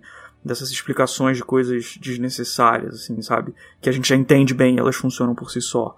Acho que isso é um baita, sei, é, é um baita acerto da série como, como prequel. Inclusive, a gente viu armas diferentes, né, em Star Wars. É, no uma Endor, né? K-49 e aí customizada em Star Cara, Wars. posso te falar que é uma das poucas coisas que eu não gostei da série. Eu acho que o conjunto ali, fi- ficando aqui. Não, não a arma em si, né? É, é, as pessoas falam muito, ah, mas as armas da trilogia clássica também eram baseadas em armas do mundo real.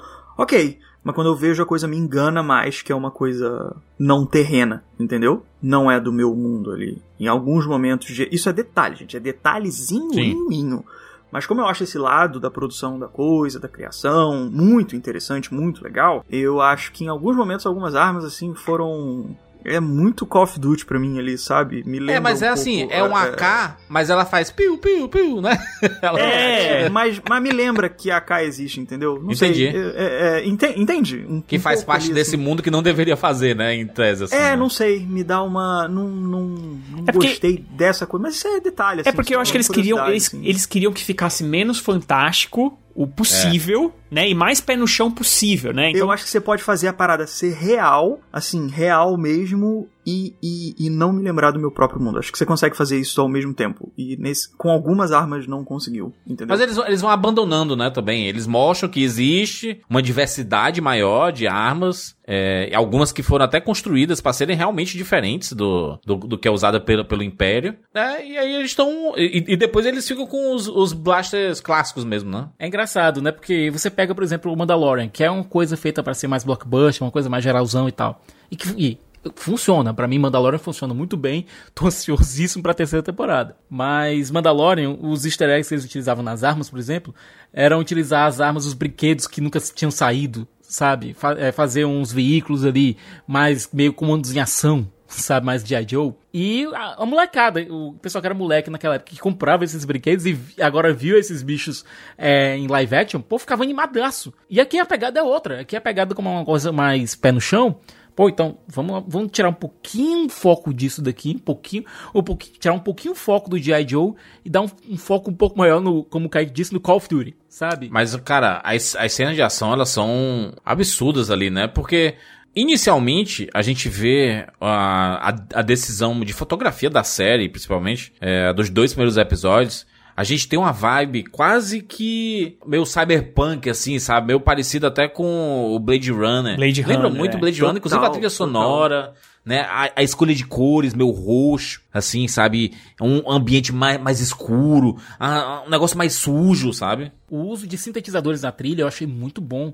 A- Dá até um- como se fosse algo desafinado, sabe, às vezes. Uma coisa, dá uma sensação estranha ouvir aquilo ali. E eu acho que a ideia é essa, passar uma certa estranheza. É, mas eu acho que a fotografia, gente, tá na hora de acabar com o volume, né? Eu acho que essa série comprovou que tá na hora de largar o tal do volume de lado. Sets de verdade e, aliás, pasmem, pessoas de verdade ali na andando, figurantes, Ai, muitos figurantes andando na, na- no funeral, no protesto ali. Caraca, como é bom ver gente de verdade, né? Olha, eu, eu, eu- e aí eu queria fazer uma comparação com as séries novas é, que a gente viu ultimamente aí, que foi, né, A Casa do Dragão e Seus Anéis. O Senhor dos Anéis.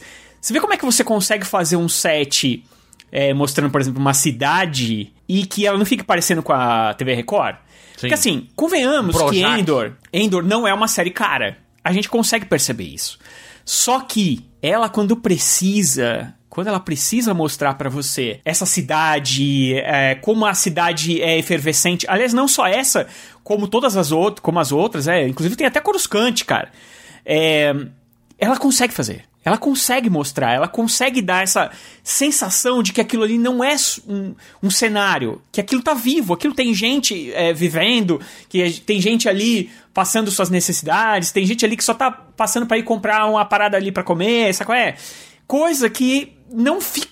seu- no- nos- na série dos Seus Anéis, por exemplo, a gente soava, não soava verdadeiro. Ele parecia que a galera tava andando, anda do ponto A ao ponto B, depois do ponto B ao ponto A. Parecia que a galera tava andando pra lá e pra cá, assim. Aqui você sente, é como se, sabe quando um jogo de mundo aberto, que, você- que, que hoje em dia, por exemplo, os caras têm o maior cuidado de fazer cada um daqueles NPCs fazerem coisas de verdade? Eu sinto isso aqui, principalmente na cidade é, do Endor lá, né? É, cara, Ferris é, é- ela é Ferris, né? Ela, ela é muito viva. Cara, eu achei isso tão bem feito. Assim, toda vez que a série pede, e ela não pede muitas vezes, toda vez que ela pede, é, olha, eu vou precisar de uma cena de nave aqui, eu vou precisar de um piu-piu-piu aqui, sabe? Vou precisar de uma cena de ação. Toda vez que são poucas, entrega muito bem. Né? O episódio 3, episódio 6, episódio 10. Ela tem estrutura de série também. Pega- Ela é blocada como série. Ela não tenta se vender como um filme, como o Obi-Wan Kenobi faz, por exemplo, sabe? É um filme... Não, ela tem estrutura de série, ela tem arcos que se fecham.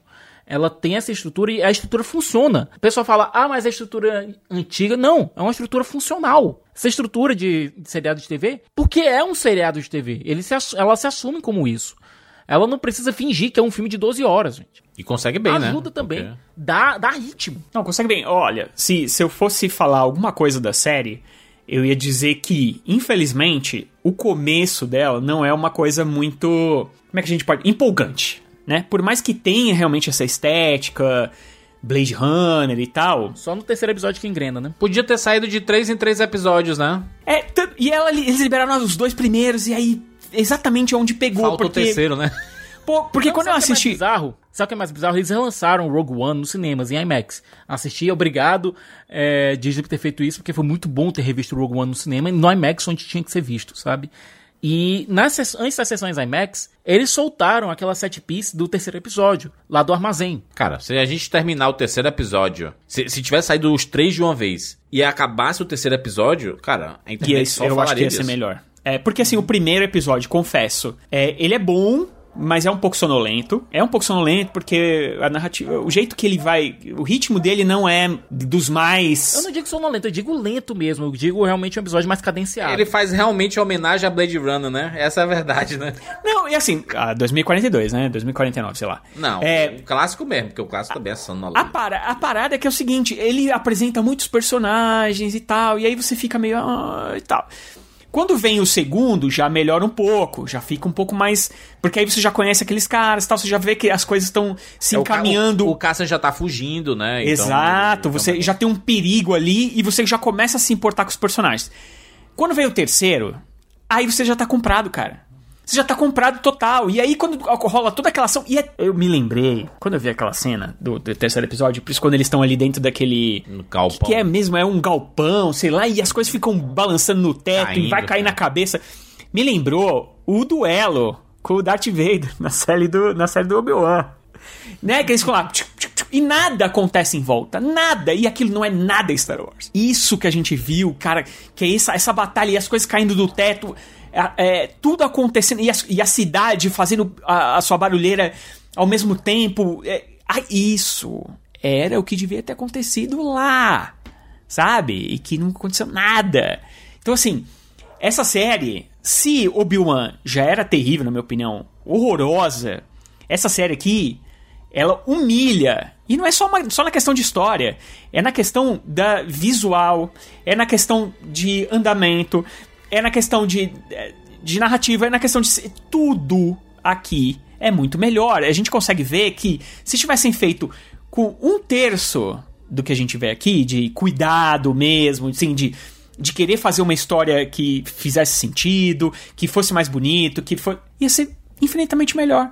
Mas Eu não, sinto, lá, Rogério. aparentemente eles, eles só falaram assim: ah, esse personagem aqui é forte, a gente vai botar o Darth Vader, que é outro personagem forte, e a gente faz eles lutarem de vez em quando. Eu sinto, Rogério, que eles têm uma, uma dificuldade de contar histórias que já fazem parte do lore do universo Star Wars, assim, sabe? De um negócio que já tá pronto, que já existe. Já, a gente já sabe onde vai impactar mesmo, de verdade, que é um personagem muito grande como o Obi-Wan Kenobi, sabe? É, eles têm uma dificuldade de contar es- essas histórias.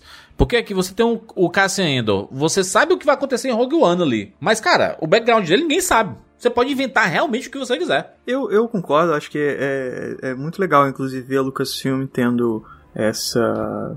Essa, assim, essa evolução, né, com novos personagens. Tipo o Mando, por exemplo, né? O Jim começa a série dele sendo uma reprodução do, da ideia do que é o Boba Fett, que é um personagem que eu, que eu sempre amei, inclusive eu sou desses, né, fanáticos pelo Boba. Mas ele mostra quem ele é depois daquilo, né? Ele vai, ele vai para outro caminho, ele prova que ele é outra coisa. E aí beleza, dá certo. É, o caso do Obi-Wan, só porque você usou como comparativo aí, eu acho interessante. Eu acho que o problema não é nem meio que não saber o que fazer, né? Meio que eu acho que volta muito assim pra você querer esticar a coisa pra um formato que não era pra ser. Né? Tipo assim, é, eu acho que se tivesse cortado a coisa como filme, que era o que eles sabiam que poderia ter sido feito, teria dado mais certo, né? Eu acho que aí é uma escolha assim que eu acho que ela fica meio burocrática, né? Vocês falam muito disso aqui no, no Rapadura. É, eu acho que eu, eu, eu não consigo deixar de pensar que o problema de Obi-Wan assim, acabou sendo meio que produção, burocracia, essas coisas que impactaram né, no resultado da coisa. Tem problema de direção e tal, é claro. Mas por essa vontade assim de transformar a coisa no que não era inicialmente pra ser que poderia ter dado muito certo. Entendem? E Andor tem essa liberdade, assim, de, de, de chegar livre, né? Assim, cara, tem essa coisa nova. Qual é o formato que isso aqui pode ser, né? Encaixa melhor assim? Tá, então vamos fazer assim. É, Porque eu- só eu- voltando assim o lance da, da produção, é, eu não sei, tenho essa impressão assim. Eu gosto muito de ver o- os making offs assim do, do George Lucas e tal, do que ele fazia, acho porra fascinante. E eu acho que a série ganha em algumas coisas assim por não ter tipo certos tipos de trabalho mesmo. Né? Se fazer a coreografia de uma cena de luta de sabre de luz, Puta, é um trabalho bem específico, né, cara? É uma. Não, não, não vou entrar nem nos detalhes de como é, assim, mas quando você vê ali, os caras estão ensaiando cena de tiro, de, de, de disparo, de blaster e tal. Eles vão. Eles parecem fazer de uma certa forma, mas o preparo pra uma cena de combate, como eles faziam, sei lá, duelo do Obi-Wan com o Maul. Maluco, o negócio tem um jeito muito próprio de ser feito, assim, sabe? E aí, como você não faz isso, você não tem essa cobrança, né? O Obi-Wan teve, Obi-Wan teve. E, enfim, entregou aquilo ali. Uma luta que eu não odeio, não amo. Acho que a sua colocação é foda, porque o que faz a luta do Obi-Wan contra o Anakin ser muito do caralho é que a produção dela serve muito bem a luta. Tem cena ali que tem VFX, maquete, fumaça prática, fumaça digital, é tudo. O cara pegou, o George Lucas pegou o, o verdadeiro império da Lucasfilm e falou: maluco, faz acontecer. A produção toda se curva a parada e a coreografia dos dois é bem afiadinha. Né? Tem umas cenas de gifzinho de meme e tal, mas acho que entrega bem no filme. Essa série não, não, não precisa fazer isso, né? Ela não tem essa cobrança. E aí eu acho que ela sai por cima por conseguir não ser cara e entregar muita qualidade no que ela se propõe a fazer. E, e não, e é interessante que assim, aí ah, você pega esse terceiro episódio e aí você fala, ok, essa é uma grande cena de ação. Aí você chega no, no sexto episódio, aí você toma outra porrada na cara. Porque aí vem uma cena que é ainda melhor. Que é a, a o sexto episódio é, a- é o grande assalto. Que é, é maravilhoso. O episódio inteiro é maravilhoso, né? O grande assalto ali. E como as coisas desandam, e a gente sabe que vai desandar ali, né? A gente sabe que não vai dar certo o plano deles, apesar de ser tudo bem. E como, e, e como eles fazem você se importar com aqueles personagens. Isso, isso é muito foda também. São três episódios pra você se importar com aqueles caras. Eles têm, obviamente, é, discussões entre eles e tudo mais, mas, cara, teve muito tempo pra você ter conversa entre eles pra você é, é, se importar com eles. Aí quando acontece o negócio, você se empolga. Depois você tem no nono episódio a fuga da prisão, que é outra coisa espetacular. Na minha opinião, é espetacular, é excelente. De novo, você tá se importando com, com, cara, com personagens que entraram há três episódios atrás. É um exercício que aí agora chegou no, no décimo segundo replica de novo. Cara, pra mim, parece que vai melhorando. Parece E que... essa, essa, essa parte da, da, da prisão mostra muito da, da dinâmica e da, da logística que eles têm lá, baseado no medo, né? O medo, o medo que poucos conseguem imprimir em muitos. Tanto é que eles não, o- a prisão mal usa armas. Eles dizem isso, olha, não, não precisamos de armas aqui. Por quê? Eles usam a tecnologia lá, né? Do, do choque, tá todo mundo descalço. E é muito na, na, na repressão, né? No, no programa, né? No, no sistema lá que ele. o pessoal fica- Aí o pessoal tem que ficar tudo Cara, na posição. Temos que destacar aqui a maravilhosa atuação do Andy Serkis, hein? Putz grila. Caraca, maluco. O Andy Serkis arrebentou. E você sabe que ele morreu. Você sabe que ele morreu. Que ele, cara, ele fez o que ele tinha que fazer ali. E, e ele falou assim, cara, não sei nadar. E foi todo mundo pulando na água no, no final ali. A gente sabe que ele morreu. E outra coisa, né, Juras? Primeiro, o Cassian, ele sabe que ele não pode ser o líder daquela rebelião. Por quê? Ele não tem carisma, ele não tem força pra ser o líder daquela rebelião de prisão. Ele tem um conhecimento. Ele sabe como fazer. Ele, ele chega, ele consegue observar, sabe mais ou menos como fazer o plano de escape. Mas ele não tem como convencer a galera daquela prisão de embarcar no plano.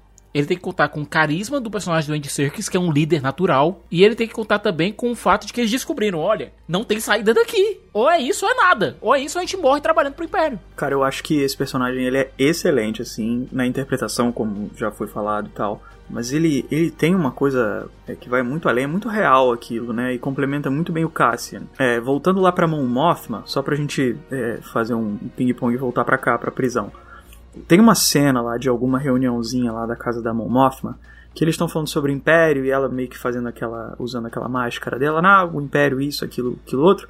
E tem um cara que fala mais ou menos isso. Eu não lembro exatamente como é a linha. Mas é tipo assim: olha, se você não andar na linha. Se, você andar na linha, não vai acontecer nada, né? Se você não tem nada a temer, não vai acontecer nada com você. O Império é isso, é a ordem que tá aí. Mas se você andar na ordem, beleza. E aí a cena corta pro Cassian dentro da prisão. Que é um cara que. Tudo bem, ele, ele, é, ele é um criminoso dentro desse sistema, né? De uma forma ética, porque é um sistema corrupto, bizarro, opressor do caramba, então ele tem mais é que ser isso mesmo. Mas ele foi pego sem fazer nada, né? Ele, a série prepara muito bem isso. Ele é pego num momento aleatório ali, sabe? Com os caras fazendo essas prisões injustas. Então ele é a prova que não é bem assim. Não é assim, tipo, você ter essa confiança num regime que não é democrático, que é opressor, que. Ah, não, se eu andar na linha tá tudo bem. Tipo assim, tá tranquilo, né? E não é. Você viu o que aconteceu com o Cassian. E lá dentro. Aquele discurso né, que a gente ouve aqui no mundo real dizendo sobre ditadura militar, por exemplo, olha, a ditadura foi ruim, mas só pra quem tava aprontando. Exa é, porque é, é aquela coisa de que assim, quando, quando a gente. Eu vou, vou fazer mais uma, uma analogia aqui que talvez as pessoas não, não gostem tanto, mas eu vou falar, por exemplo, da. da de uma operação policial aí. É, aliás, uma operação de justiça policial que teve aqui no Brasil. Que é, acelerou uma pancada de processos e burlando várias das leis é, e da Constituição e, e leis também é, é, da- do, do Código Penal para que, é, entre aspas, caçasse os, os corruptos do, do país, né? E aí, quando você ultrapassa, e aí muita gente, a gente, a gente, e eu não tô falando assim do modo pejorativo dessas pessoas, a gente normalmente tem sede por justiça. A gente, porque a gente não gosta de ver as pessoas que são espertas se dando bem é, e a gente se dando mal, né? A gente não gosta de ver isso. Então a gente quer ver justiça. O ser humano ele é sedento por justiça. O problema é de que quando as coisas são feitas de qualquer forma, quando a justiça é feita de qualquer forma, em algum momento essa justiça ela pode ser feita com você. É a injustiça, né? Porque a justiça feita de qualquer forma, ela é a injustiça. Né? Uma vez que você não respeita as regras do jogo, você está sendo injusto. E essa injustiça, ela pode bater na sua porta. Né? Então, quando a gente fala. é, quando as pessoas falam, por exemplo, de bandido bom é bandido morto, em muitos casos, quando a gente passa por. Eu já passei por, por situações de violência que, em que eu pensei, putz, essa pessoa que me assaltou, queria ver ela morta. Ok. É, mas e se um dia alguém pegar eu no caminho, me matar e falar que eu sou um bandido? Então, assim, é, a justiça ela, é- ela é, ela é feita para que todo. Por isso que a justiça é feita, né? É, representada por aquele personagem que tá vendado e ele usa uma, é, uma balança. Porque a justiça ela não pode ver ela não pode é, é, escolher quem ela vai é, definir quem é certo e quem é errado. Ela tem que ser cega, né? Já falava o Nicholas Marshall. A justiça é cega. E aí, no caso do Nicholas Marshall, por exemplo, ele fazia coisas erradas, que era ir fazer justiça com as próprias mãos. A, a justiça é cega, mas enxerga no escuro. É, então, é, é- é, né? A gente infelizmente viveu aqui no Brasil uma era de Nicholas Marshall. Sabe como é que é? E aí, o que acontece? É, aqui nesse caso é isso. O Endor, ele sim, tinha cometido um crime contra o Império? Tinha. Só que ele foi pego porque atacaram ele, ele correu falando, se você correr é bandido. Coisa que a gente vê nas grandes cidades. Coisa que é um pouquinho corriqueiro, né? Perto- Um pouquinho perto aqui de casa, né? Inclusive, a gente viu um, um K2 lá, né? Aliás, mais de um K2, é o droid lá, que depois vai, vai virar Exato. companheiro dele, né? Que ele vai É, vem aquele troço na tua direção, você não corre? Pô, todo É. mundo corre. E aí, cara, era exatamente isso que eles queriam. Quem correu é porque tem algum crime. Você é criminoso. O cara aprendeu porque ele tava suando, caralho. Ele falou assim: você tá suando por quê? Oxe, tá, ca- tá quente, tá Quente, calor. pô, tô na praia. É, numa cidade praiana, tipo, do litoral lá. Não, você tá suando. Cara, acabou. Então é isso. Por isso que a gente não pode, É por isso é que a gente fo- tem que pensar. forma de exemplificar, Rogério, de que assim, quando você tem um grande poder na mão e você quer exercer eh, essa, essa força de autoridade sobre qualquer outra pessoa, você faz quando você quer. É só, é só pra mostrar que você é superior. E na, e na verdade, é, a, a gente vê que o comportamento do Império é desse jeito porque ele- eles querem pessoas pra trabalhar pra eles. Eles querem massa, eles, querem mão de obra. Agora, jura, você quer que eu complique ainda mais o raci- raciocínio do Rogério? Volta para o episódio 3. É, o Anakin acabou se convencendo a ir pro- de vez pro lado do, do Palpatine quando o Mace Windu ia executar o Palpatine. Não ia passar pelas cortes, não ia passar por julgamento, não ia passar por nada, ia executar ali. O argumento do Palpatine foi: isso é um golpe. Vocês estão. Vocês estão me. Vocês estão me derrubando. Vocês estão. Ele está me matando, Anakin. É um golpe. Os Jedi estão tomando conta. Não passou pelo devido processo legal. Cara, é, é isso, porque assim, quando você detém muito poder. Porque assim, muitas vezes o Império se coloca. É que assim, em Star Wars, o troço vem já falado assim. É o Império, né? Eles, tão, eles têm símbolos fortes e tal. E como a gente já, já viu isso na nossa história muitas vezes, nessa história de símbolos, é, cara, o, o Império é praticamente símbolos partido aliás, foram nazista. né? apropriados de uma república. É. Eles apropriaram o símbolo da república. Coisa que o nazismo fez também, né? Que é se apropriar de um símbolo, né? É, De um símbolo budista. né, budista e tudo mais. Então, assim, é, existem. É, são, é, são paralelos óbvios, né? Não é nenhuma coisa que, ah, sugestionada. Não, não. É óbvio, tá na tua cara ali e tal. Então a gente sabe que quando o cara fala império, a gente sabe que é uma coisa ruim. É, lá vem o império, que é uma coisa ruim e tal.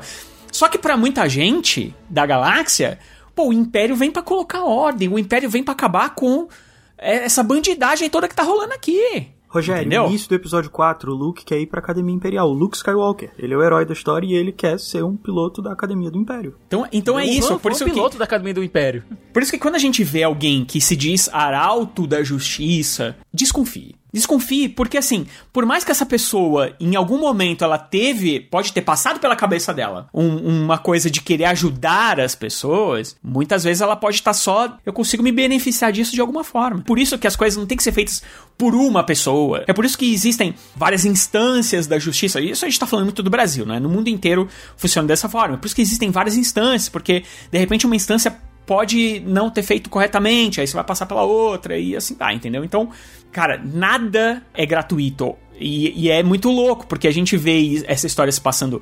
é, que a gente passa no Brasil, que a gente passou nesses últimos anos. E, cara, o Tony Gilroy, ele não viu lá. Opa, deixa eu pegar a história do Brasil. Não, cara, isso é a história do mundo. As coisas são cíclicas. Elas vão acontecendo, acontecendo, acontecendo. E a gente vai passando por ela. E isso acontece no mundo inteiro o tempo todo. Então é por isso que. É, nossa, é, é tão soco na cara esse negócio, sabe? Assim, Você fala, meu Deus, cara, meu Deus, a gente. É, é um soco na cara, essa série, Endor. É um soco na cara de quem fala que política não se mistura com entretenimento. É um murro na cara de quem fala uma baboseira dessa. Inclusive, a gente tem um- uma parte que a gente vê que o Endor, ele não entende muito o que são os rebeldes, né? O que é essa rebelião. Eu acho que esse arco do assalto é, mostra pra ele um pouco sobre isso, sabe? E o, o quanto isso impacta em todo mundo, inclusive na própria mãe dele posteriormente, né? Porque o assunto do assalto, né? Nossa, roubaram o império, deixaram, né?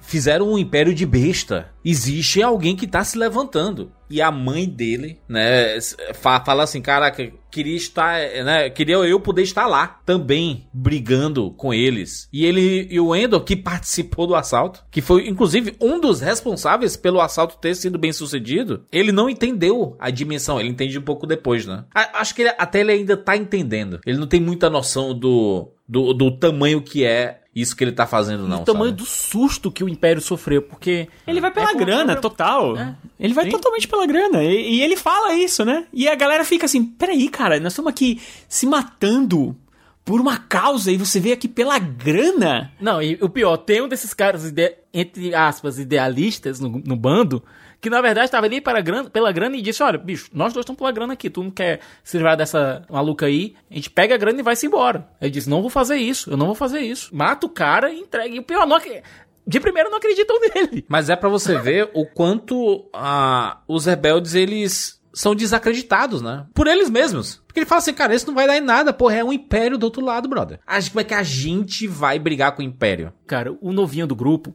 que tem aquele manifesto lá, ele é, ele é realmente true believer. E ele meio que. Meio, o entusiasmo dele meio que, que pega um pouquinho nele. Ele é muito Pega bom um esse personagem, né? Putz grila, cara. O menino lá de Black Mirror, né? né, ele tem esse papel muito simbólico, assim, da ideia dele, de- dessa crença, assim. E é, o que eu acho muito legal na série, assim, é como ela traz coisas que são importantes da franquia, temas, né, ideias. Acho que Star Wars é extremamente temático, assim. E aí a gente vê como Endor consegue pegar essas ideias, assim, e envelopar de uma forma completamente diferente, mas te levar no, no destino final, assim, que é clássico da, da saga, entende? É, você vê aquela cena que tá o, o Cassian sentado com o moleque, e o garoto tá falando sobre. É o, é o Nemec, né? Isso. É, ele tá, ele tá falando ali sobre aquele pequeno dispositivo dele, assim, né? Ele compara o manifesto com aquele, aquele leitor dele que ele usa, né? E ele fala muito sobre as coisas que o Império quer que você não acredite mais, né? Que aquilo ali é, é antigo, que é passado e que, não por ser passado, mas aquilo existia, mas o Império não, não quer que você, né? Ele quer que seja esquecido quer que outras coisas entrem no lugar daquilo. E ele se mantém naquela parada, né? Aí parece uma coisa muito boba, um negocinho ali, um dispositivo, assim. É... E aquilo ali é, é essencial para a dinâmica que ele tem com o Cassian para eles conseguirem fugir no final do assalto, né? O Cassian, ele tem que... Ele acredita no moleque. O Cassian escolhe acreditar no que o moleque tá falando naquelas coordenadas que ele dá pra ele, né? Ele, ele acredita nisso, ele, ele não tem certeza que aquilo vai dar certo nem nada. Então, você tem uma linha de pensamento aqui que é o seguinte: você tem a crença do moleque naquela coisa que é da identidade dele, da época pré-império, ele acredita nisso, de uma more civilized age, e o Cassian, ele, ele acredita nele, ele tem, tem, ele tem uma fé mesmo ali naquele momento, né? E a coisa dá certo por causa disso. E isso volta muito ali para Luke Skywalker e Obi-Wan Kenobi, do Obi-Wan pegando uma ferramenta dessa época diante do Império, o sabre de luz, e falar: olha, tem isso aqui, e a virtude do Luke não é ser fodão com o sabre, é ele acreditar naquilo, ele dá a chance pra parada. Ele tá, eu vou acreditar nisso aqui, vou aprender a usar essa espada maluca, vou ac- acreditar nessa coisa da força, e é por isso que ele consegue destruir a Estrela da Morte. Ele, ele acredita nisso, né?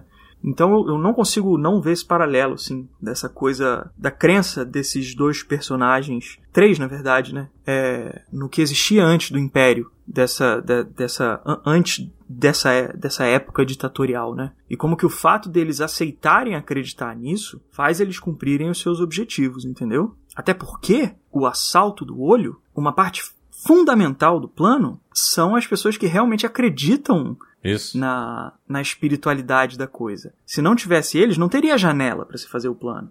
Aquele plano ele não, não, se, não se resolveria só com, com blaster e bala e roubo e nave. Aqueles caras eles tinham uma parte fundamental ali para ser a janela inicial do, do que seria a chance para fazer o assalto, entendeu? Então a coisa só dá certo, maluco, porque tem gente que acredita ainda no que o Império quer que você esqueça, entendeu? É. E isso é, é muito Star Wars, assim. É o, é o Luke tendo a confiança de acreditar na força. Ele, ele, ele não. A gente pensa em Star Wars, assim, muito no, no final, acho que automaticamente, porque a gente já viu a coisa muitas e muitas vezes. Mas ali, quando o Luke tá ouvindo o Obi-Wan falando na cabeça dele, ele não tem certeza nenhuma que aquilo existe. Que aquilo é, é real, se é uma loucura dele, se não é. Ele, ele sabe? Ele não confia plenamente. Ele, ele não tem uma prova que aquilo vai dar certo. Mas ele escolhe acreditar. É uma questão de fé. E. E Star Wars é muito sobre isso, né? Sobre É fé. totalmente né? sobre isso, é totalmente sobre isso. Então, quando você tem aquele povo e, o- e os É imperiais. sobre falando- esperança, né? Esperança é fé, né? Totalmente, sabe? O- Os imperiais falam, a gente vai colocar uma barraquinha aqui pra fazer eles irem embora, e chegam poucos. A, a cena fala isso, que são poucos que chegam no final, né? Mas tem alguns que chegam, e é por isso que a coisa dá certa. Dá, dá certo, sim, porque o moleque acredita nas coisinhas dele, é, essa galera acredita no fenômeno, o Cassian acredita no moleque, e por aí vai. E isso é, é bem Star Wars, assim, de uma forma extremamente temática, mas que se encaixa muito bem com esse tom um pouco mais pé no chão dessa série de você não ter um Jedi ali no meio. Não tem um Jedi. A coisa tem que ser um pouco mais, mais pé no chão. Mas ela me leva pro mesmo lugar, assim, do que é interessante. Do, do que eu acho interessante do núcleo de Star Wars da saga Skywalker. Eu quero entender por que minha fé não me acalma. Eu acredito em algo. Por que eu tô tão inseguro? Quer dizer, você não tem nada. Você dorme como uma pedra. Eu escrevo quando eu não consigo dormir. Eu escrevi sobre você na noite passada. Não você especificamente, não o Clem. Apesar de eu achar que esse não é o seu nome verdadeiro. O papel dos mercenários na luta galáctica pela liberdade. Minha conclusão é simples. Armas são ferramentas. Aqueles que as utilizam são, por extensão, ativos funcionais que devemos usar para o nosso melhor proveito. O Império não tem limites morais. Por que não aproveitar todas as chances que pudermos? Deixe eles aprenderem como uma insurgência se adapta. Você tá meio certo. O Império não segue mesmo as regras. E onde eu tô errado? Eles não se preocupam em aprender. Eles não precisam. Vocês não são nada pra eles. Amanhã eles vão pensar diferente. Cuidado com o que você deseja. Então você acha que é impossível, não é? Liberdade, independência, justiça. A gente tem que se submeter e agradecer? Aceitar o que é dado? Eu pareço agradecido pra você. Não. Mas eu tô feliz que esteja aqui. Não importa o motivo. A gente vê ali o Lutem é, falando sobre, sobre sacrifícios, né? E o que, que ele perdeu com tudo isso. E que ele, né, não vai. Vai chegar um momento que ele não vai ver o sol nascendo. E a gente vai pra, pra Mon Mothma. E por mais que a gente entenda é, e veja ali, na maior parte da série, que ela tá numa situação mais confortável, apesar de ainda estar escondida ali, né? Porque ela tá numa situação. né, Ela é senadora, ela é muito bem quista pelas pessoas, ela tá organizando os planos ali por debaixo dos panos. Eu acho que ela é uma das mais aflitas. Cara, ela tá com a faca na garganta o tempo todo. A cada episódio ela vai ficando mais aflita, ma- mais nervosa, porque ela tá vendo os des- desdobramentos, ela tá vendo que o que ela tá financiando resultou no que aconteceu ali. O Império perdendo muito. E ela fala assim: Meu Deus, tá acontecendo. Não, e ela pensa, vai chegar em mim. Vai chegar em mim, as pessoas vão descobrir, né? Porque ela tá financiando, mas ela tá financiando o que ela não via. Né? Então, tudo que ela tava, tava financiando, ela sabia ali. Sabe o que, o que é que eu senti? Inicialmente, a impressão que eu, que eu tive é que ela tava financiando basicamente uma ONG, assim, sabe? Exa é. Sabe, eu, acho tô que- ajudando aqui. Eu acho que era isso. E tal. E quando Ela- viu assim, não, eu tô, eu tô ajudando a rebelião, brother. Né? Na hora que acontece o assalto, ela meio que, meu Deus, agora fudeu. Cai a ficha, né? Cai, cai a ficha real nela, assim, de. Opa, peraí. Tanto é que ela chama ajuda pra, pra tentar dar um encoberto, encobrir o dinheiro, etc e tal. E ela sabe, olha, se o Império não me pegar, quem vai me pegar é a própria rebelião, o próprio Luta que vai vir e me passar. Tanto que no final ela acaba cedendo, né? Ela vai apresentar a filha dela pro filho do outro cara. É, essa trama é um, é um pouquinho mais complicada porque ela é, além de política, ela é econômica também, né? Porque o que, que acontece? Ela, como uma representante do, do parlamento lá, né? Da, da- da- Senadora, do né? Império, senadora do Império ali. Ela. Mas é muito representativo, né? Eles ficavam só resolvendo umas coisinhas assim. Ela, ela ficava tampando. tampando uma cachoeira com. Um Durepox, tá ligado? Era mais ou menos isso que ela tava fazendo ali e tal. E o, e o Império olha e fala: ah, deixa ela ajudar aí os mortos de fome. Ah, tá tranquilo. Só que, é, por, por outro lado, ela tava financiando, né? Ela tava usando a grande é, é, herança dela ali, né? Que ela é aparentemente é de uma família muito poderosa. Ela tava usando essa grana pra. é, Que nem você falou, ajudar uma ONG mesmo. Só que o que acontece? O Império ele começa é, a, a apertar A as regras né? de como você usa a grana. Sim. E aí ela falou: opa, vão me Mas pegar. por quê? O Império começou a perceber que, cara, se essa galera tá fazendo tudo isso, alguém tá financiando. Alguém tá financiando essa merda. Essa é a parada. E aí, quando eles começam a olhar a conta dela, ela fala: opa, eu vou parar de fazer isso. Só que aí o Lutem chega e fala: moça. Não tem saída, Não dá tu não pode parar, parar. brother. É. Tu não tem mais como parar, porque se você parar agora, não vai adiantar nada, porque vão descobrir e vai dar mal. Então, o melhor que você pode fazer é continuar ajudando a gente. E aí, o que que ela tem que fazer? Ela tem que conseguir tirar dinheiro das contas dela, sem que o Império perceba que ela tá tirando o dinheiro das contas dela. Então, como que ela resolve fazer isso? Ela vai falar com um cara que aparentemente é do Banco Estelar, lá, o Banco Universal. sei Que que que é. também, e que também tem predisposições rebeldes. Exatamente, né? É um- apare- aparentemente é, é um, algum, algum colega dela de faculdade ali que ela teve um. um, né? Um Não sei se ela fez. rolinho, né? É, Teve ela teve ali um, né? Teve alguma coisa, apesar dela ter sido prometida desde criança, né? Infelizmente ela, ela passou por isso e ela é bem, bem infeliz com a vida que ela tem lá com o marido dela. Ela, o que, que ela faz? Ela pega e, e entra em contato com esse cara, o cara vai lá avaliar, ver se ele consegue fazer alguma coisa por baixo do pano e ele fala: Olha, só tem um jeito. Você vai ter que pegar, você vai ter que fazer esquema com um bandido lá da- do, do nosso, do nosso planeta lá. E aí, pô, ela não quer fazer, negócio tal. E aí, quando ela. É tipo um cara do jogo do bicho, tá ligado? Assim, lá do, do planeta dela. É o E é- Doutor Castor da galáxia. é o do... Esse, cara, me veio muito. ca- Sério, sempre cadê? Me veio muito. Inclusive Castor. também na, na- naquela coisa de querer se- ser legitimado. Ele, tanto é que ele não pede dinheiro. Ele, eu- olha, eu- você não precisa me pagar, eu não quero um centavo seu. Que Como um quero bom é mafioso, o- ele quer um favor, que é muito melhor do que dinheiro. Ele quer apresentar o filho dele pra filha dela e deixar as coisas rolarem. E a, e a filha dela, como uma boa. A filha dela é, passa por uma lavagem cerebral muito forte. E como uma boa. é, Adepta. adepta ali da, da, da religião deles lá e tal, ela acha de boa fazer aquilo, entendeu?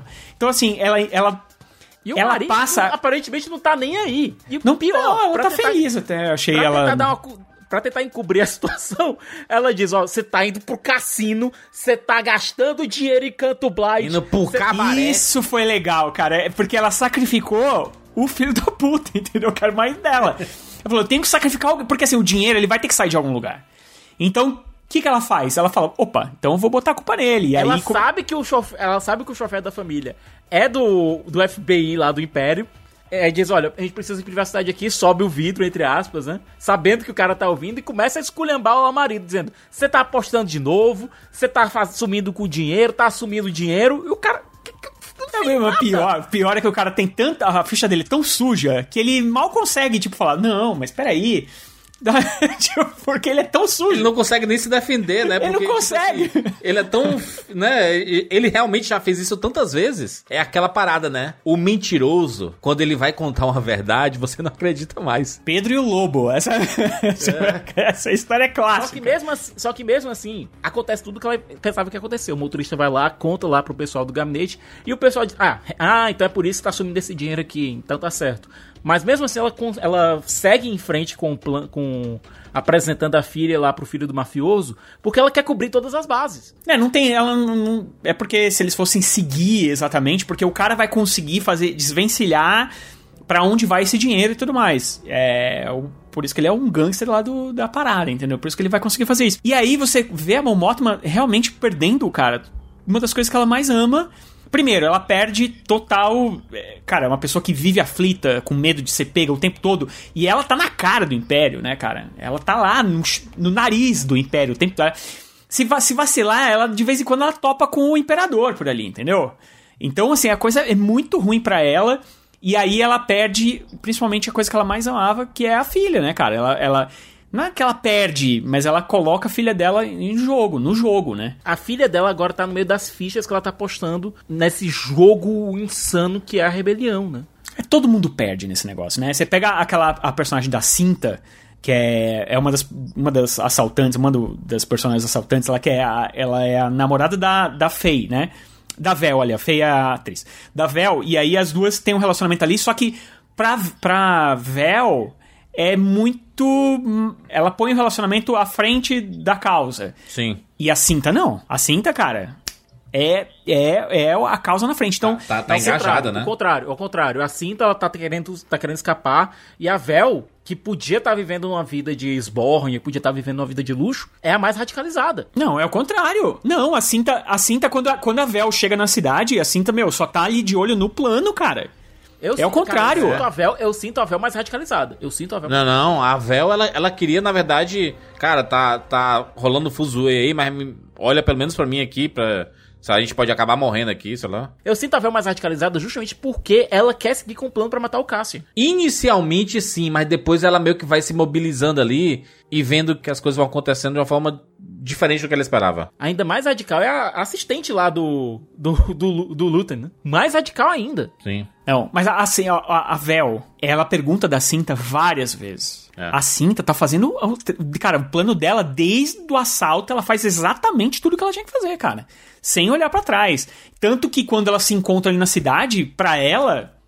Não teve beijinho, não teve bom dia, não teve nada, meu amigo. É aqui, eu tô olhando pra janela, entendeu? Eu acho que a, que a cinta, ela é muito mais. é, ela, ela leva menos as coisas pro pessoal Não, e, e ela é tá aquela coisa, eu acho que esse pessoal já. é- Esse povo já tá tão- afundado ali que não tem jeito, sabe, Rogério? É, desandou tudo. Cara, é- uma coisa que o Juras falou que é bem legal é essa comparação com Better Call Saul. Better Call Saul é uma série simplesmente incrível, maravilhosa. E assim, vocês sabem que eu tenho um problema com prequel. Né? Eu vivo falando que tem que acabar as prequel e tudo mais. Tem que acabar o prequel. Mas uma coisa que ela faz aqui e que aqui é feito também maravilhosamente em Endor é esse, essa, essa qualidade de criar personagens que são tão interessantes ou até mais interessantes do que o próprio protagonista. Isso aconteceu muito em Better Call Saul e aí você via aqueles personagens maravilhosos em torno dele e você ficava pensando, cara, eu não vi esses caras em Breaking Bad. O que será que aconteceu? Você fica o tempo todo pensando, meu Deus, o que vai acontecer com essa gente? E aqui é a mesma coisa. Você tem todos esses personagens que são, cara, é, tirando a Mon Mothma, que a gente sabe aonde ela vai parar, mas a gente, mesmo ela, a gente não sabe o que, que vai acontecer com a filha dela. Será que ela vai ter essa grande, essa perda mesmo Porque física? a gente Será nunca que... teve nenhum aprofundamento na Mon Mothma. Ela é um personagem que apareceu no episódio 6, deu uma pontinha e tchau. Então, assim, cara, é muito, é é muito bem feito. É muito bem feito e faz. E realmente eu, pelo menos, eu eu não sei se todo mundo, mas pelo menos todo mundo que eu. Infelizmente, muitas pessoas não conhecem essa série. Eu espero que quem esteja escutando até agora vai assistir, mesmo com a gente ter contado todos os spoilers. Porque é uma série é, muito maravilhosa e todo mundo que tá assistindo, que eu conheço, todo mundo, 100%, amou a série. Achou a, a série o máximo e tal. E ela pega nesse negócio de, realmente dos personagens de você. O Endor, ele é só um. Ele é só o, o. Sabe? é A peça que você vai seguir, sabe? É. Por mais que vai ter esse desenvolvimento dele e a gente vai saber por que, que ele ficou daquele jeito lá no Rogue One, isso não é o mais importante. Não é o que a série tá é, se esforçando tanto pra fazer. E, e uma coisa. E quando ela faz, ela faz de uma maneira muito mais sutil. Tipo, esses aprendizados. Tanto que. Quando, eu tô falando demais, mas desculpa. É, mas tanto que no episódio 3, ele tá fazendo por dinheiro. E ele vai fazer por dinheiro mesmo, ele vai descansar lá na praia com a grana, tá ligado? Sim. É, aí no episódio C, aí quando ele tá preso, aí ele aprende mais um pouquinho. Aí quando ele, quando ele volta agora pra, pra, pra Ferrix, que é aí que ele tem mais ou menos uma noção de que, pô, cara, eu realmente eu quero fazer alguma coisa, sabe? Só nesse último episódio que ele tem essa, essa fagulha de falar, cara, chega. Chega de ficar aqui no, no, no escuro, eu vou realmente entrar pra esse troço. É muito E, bem não, feito. E a forma que ele fala pro, pro Lutem, né, ali- no final, assim, ou, ou você me mata ou você me acolhe. Cara, isso é poderoso, é Porque forte foda-se, né, cara? Ele- ele já perdeu tudo. É, e... e- Não, não, não perdeu tudo, mas é, é- eu, eu entendo o que, que você quer dizer com perdeu tudo. Mas é, eu, eu acho que o que é legal de se notar ali é o cara ali, mais do que, né, você já perder os outros caminhos é isso, você não enxergar outro caminho possível além da causa, né? É ou a causa ou, ou, ou nada, porque é, é voltar, né, pra, pra todo, tudo aquilo que ele viveu nesses últimos tempos, assim. Então, é Não, isso. mas, o cara quis- mas, Kaique, mesmo que ele quisesse voltar, não tem como. Porque agora ele é procurado. Não, mas ele. é, Não, mas olha só, aí que tá. Eu acho que tem uma parada. é, Tudo bem, ele é procurado, ok. Mas eu acho que ele tem um problema de ter esse cara atrás dele. Que o Luthen, ele sabe que é um maluco brabo. Entendeu? Eu acho que ele tem um problema ali. E ele abre mão de matar o cara. Ele tinha a chance de matar ele. E ele não mata. O discurso da mãe meio que mexeu com ele. Eu sabe? acho que é, eu acho que é mais o Você vê um discurso. sorrisinho ali na, na boca do Luther enquanto ele tá ouvindo aquele discurso. É como se ele estivesse pensando, pô, deu certo. A fagulha acendeu. É, exato. Acende ali. Eu acho que é, é- é- eu acho que isso é muito simbólico dele ali. Dele não, ele- tipo assim, ele prevê os movimentos do Luthen ali. Ele, ele vê ele com aquele binóculozinho ali dele, né? E ele arma todo o plano em- fazer uma tocar ele pra ele se ele quisesse, mas ele não quer. Ele não mata, ele sabe que o cara tá atrás dele, tanto que ele fala, ou você me passa agora ou, ou acabou. Mas ele, ele, ele nem tenta matar ele, entendeu? Fazer ele assim de sair pelo caminho do. Né? Um, um dos caminhos, uma das escolhas que ele poderia fazer nesse momento. Isso é muito simbólico desse personagem. Dele ter esse caminho, assim. Ou, Mas é ou escolha- morte ou a luta, assim. Eu acho que a construção é muito boa, porque assim, ele praticamente, se você for pensar bem, ele perde, ele perdeu tudo, porque ele tinha mãe, Ele perdeu a casa, a ele mãe, tinha a cara, ele tinha a cidade, ele perdeu a, amiga, identidade porque ele namoradinha, É, e, e quando ele. Por exemplo, quando ele resolveu fugir e trocar de nome e tudo mais, ele se deu mal, ele foi preso. Então, assim, ele foi aprendendo aos poucos que não adianta ele querer fugir dessa. Ele, ele tem um destino. É como você falou, Kaique, é, é o troço do destino, cara. Ele tem um destino, ele percebe que em toda essa. Até quando ele resolveu, ah, quer saber, Dani, se eu vou usar aqui outro nome, usar uma peruca, sei lá o que ele foi fazer lá, que ele pareceu outra pessoa. Dane-se, cara, ele caiu na- nas garras do Império. Não tem como ele fugir do Império. Entende? Não tem como ele fugir do Império. Por mais que ele vá usar outro nome, então ele sempre vai ele sempre vai estar perseguido. A Bix Mas ele, mas ele volta a fazer isso, ô Rogério. Ele vai continuar vivendo. É, é tipo assim, ele vai continuar vivendo dentro da causa, é isso. Ele vai, ele vai continuar Sim, vivendo. ele sim, continua sendo. sim. Então, mas é, é que ele tem ou a causa ou nada, né? É, mas ele vivendo de acordo com a causa. Tipo assim, é, é, é, ele, ele- ele, ele vê a, a esperança, assim. Eu acho que enxergar o valor da escolha, a possibilidade, pra ele, nesse momento, é muito importante, assim, dele, usando um exemplo como outro personagem, assim, dele virar um Han Solo da vida, assim, de cara, tô na merda, mas tô aqui fazendo o meu, sabe qual é?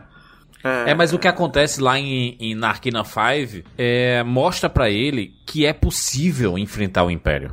Sim, claro, exato, é, e, e- e isso tem uma, tem uma escolha, ele tem, ele enxerga esse motivo. Ele, ele é o líder da, daquela, daquela rebelião ali, sabe? Sim, claro, total. não é o líder que- de fato, mas é o, é o organizador. É, é- ele é fagulha. É, ele não é um bom líder, né? Ele não é. A gente sabe em Rogue One, inclusive, que ele não é um bom líder. Precisa chegar a menina lá pra liderar. A menina é que lidera de verdade, né? Não é ele. Eu não lembro o nome da personagem. A Jean Erso. A Jean. A Jean, é. Ela, ela, é ela que lidera, na verdade. Ele não é um bom líder. Ele, não é, ele é o cara da rua, sabe? Ele é o cara do serviço sujo. Ele, ele não é líder. Ele é o Han Solo. Ele é o Han Solo.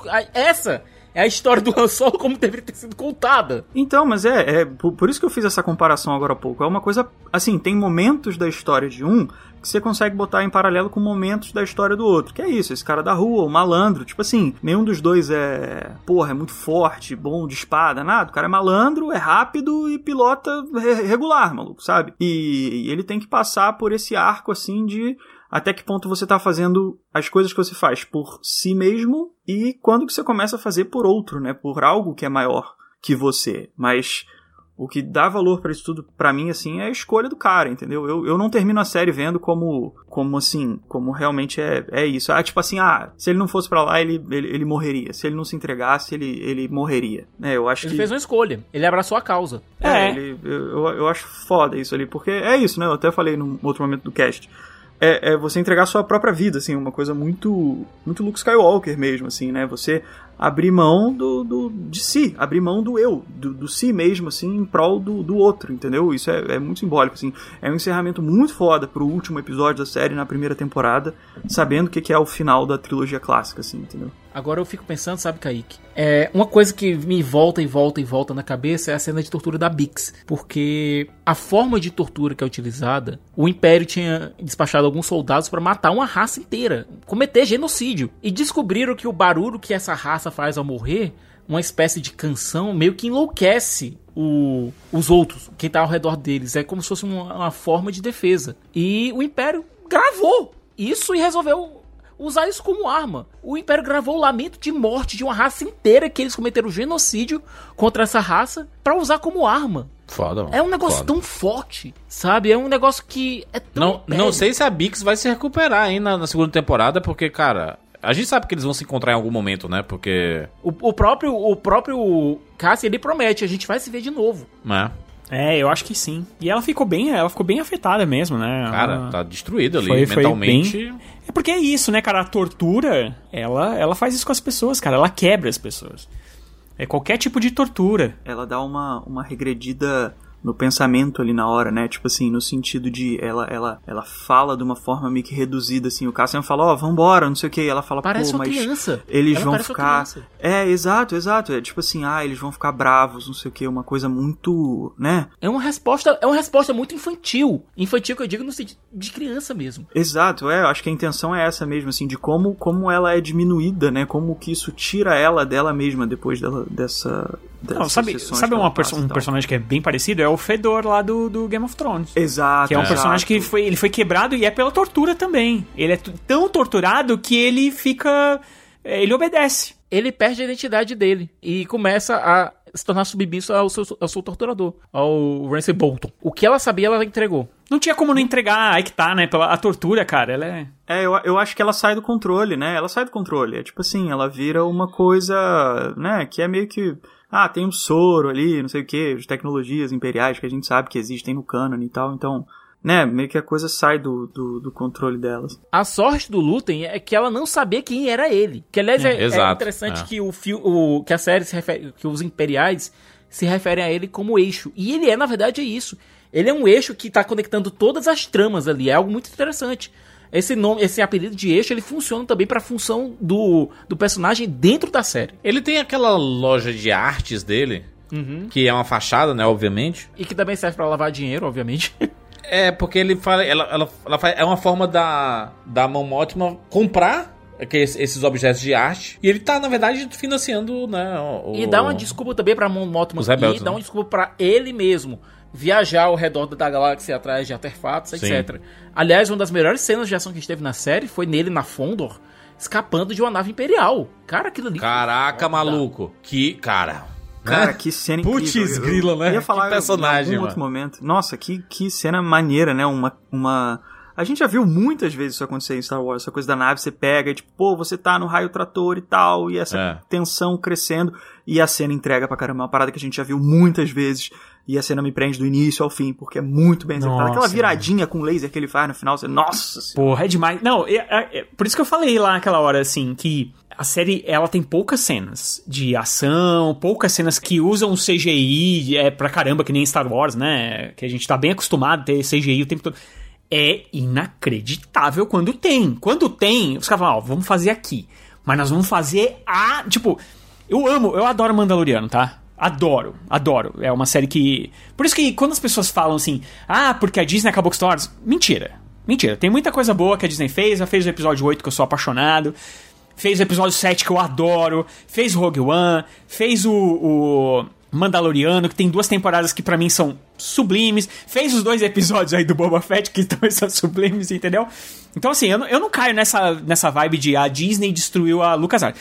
Porque a Lucasfilm, antes da Disney, não tava fazendo nada, entendeu? Então, o negócio é que é o seguinte, mas o Mandaloriano, ele tem várias, por mais que eu, que eu seja que eu ame e tudo mais, ele tem várias cenas que estão lá, por exemplo, tem aquele episódio que é só o passeio lá no, no gelo, que a nave cai no gelo, aí tem um monte de CGI, um monte de aranha gigante, bibibi, piu piu piu, papapiau, piu, piu, piu. É legal o episódio, eu não, não desgosto tanto quanto as pessoas odeiam ele, mas assim, ele é um ele é um- uma gastação de dinheiro na tua cara, porque ele é um episódio que É pra segurar pra gente encontrar realmente a Sokatana. É pra dar Exatamente. Aqui, quando os caras falam assim, olha, gente, eu vou precisar de um orçamento aqui, quanto vocês têm? Quanto que eu posso gastar por episódio? Ah, se eu posso gastar, sei lá, 10 milhões por episódio, não sei quanto custa cada episódio do, dessa série. Ela fala, beleza. Então esse aqui, vamos gastar 5 nesse, 5 nesse, e nesse vamos gastar 15. Aí vamos gastar 5 nesse, 5 nesse, vamos gastar 20.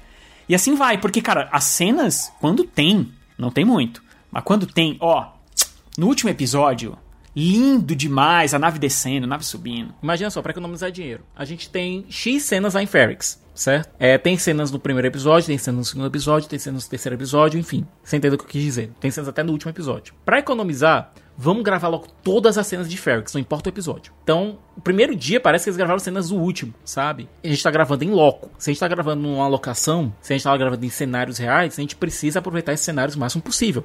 A gente, pra, até para economizar dinheiro. Então, até nisso, sabe, houve uma, houve uma tentativa de segurar um pouco de grana. Vamos gravar todas as cenas que tem Ferrix logo, pra gente conseguir já matar esse cenário aqui, matar esse set aqui. E é nisso, nessas pequenas coisas, sabe, que aliás rolou muito na trilogia original, é, formas para economizar dinheiro nas filmagens, especialmente no episódio 4, que, é um, que foi um filme feito com um orçamento enxugadíssimo, porque ninguém acreditava no, no Jorge Lucas. Mas é nessas enxugadas de dinheiro, né, nesses momentos que o, o, você vê que o dinheiro tá apertado, é que Star Wars acredita que sai melhor. Não é Star Wars, não, é tudo. Você tirou o dinheiro das pessoas, as pessoas parecem que ficam mais. Elas Mais ficam mais criativas. É, entendeu? O negócio é não dar dinheiro. E eu vou dizer aqui uma coisa: o- os diretores que o Tony Gilroy e a Lucasfilm escolheram foram três, dire- foram três diretores, foram muito bem escolhidos. Muito Todos os episódios são muito bem ritmados. Você vê a diferença entre os arcos? Vê. Você vê com a diferença de estilo? Vê. Mas tudo se encaixa dentro do arco geral. Eu acho isso maravilhoso, especialmente a Susan White. Cara, eu quero ver mais coisas dela. Cara, eu gostei muito da, da estabilidade da direção da série, assim. Teve muitas séries, assim, de, de fantasia recentes aí que, que eu tive essa mesma impressão, assim. Até, é, tipo assim, Anéis de Poder, né? É, te- você sente muito a diferença da direção ali de, de quem tá fazendo. Tem al- alguns episódios que dá uma caída, outros sobem bastante. É, o, o, o Mandalorian também, algumas vezes, né? Tem alguns episódios, assim, que eu senti alguma diferença de qualidade de direção e tal. É, mas aqui é muito estável, né, cara? É muito contínuo, assim. Eu, eu acho que você tendo variedade de, de dire- direção na série, assim, a coisa, ela mantém uma linguagem muito coesa em todos os episódios, assim. É muito bem amarrado. Eu gostei bastante, assim, da, da forma como tudo foi planejado, assim. E executado porque é, é realmente assim é uma, uma coesão muito boa assim comparando com outros projetos fora de, de Star Wars também. É uma unidade. Parece aquelas séries dirigidas por uma pessoa só. Que a gente tem uma, tem uma coesão absurda, assim, de falar, ah, mas, beleza. eu consigo ainda ver alguma diferença de estilo, sabe? Mas tudo se encaixa. Mas Não é bem- é bem de leve, Não é algo cara, radical. bem de Não leve. é algo radical. Vamos para as notas? Notas de 0 a 10 para a primeira temporada de Endor. Cara, vou começar aqui por mim. Eu achei a série perfeita.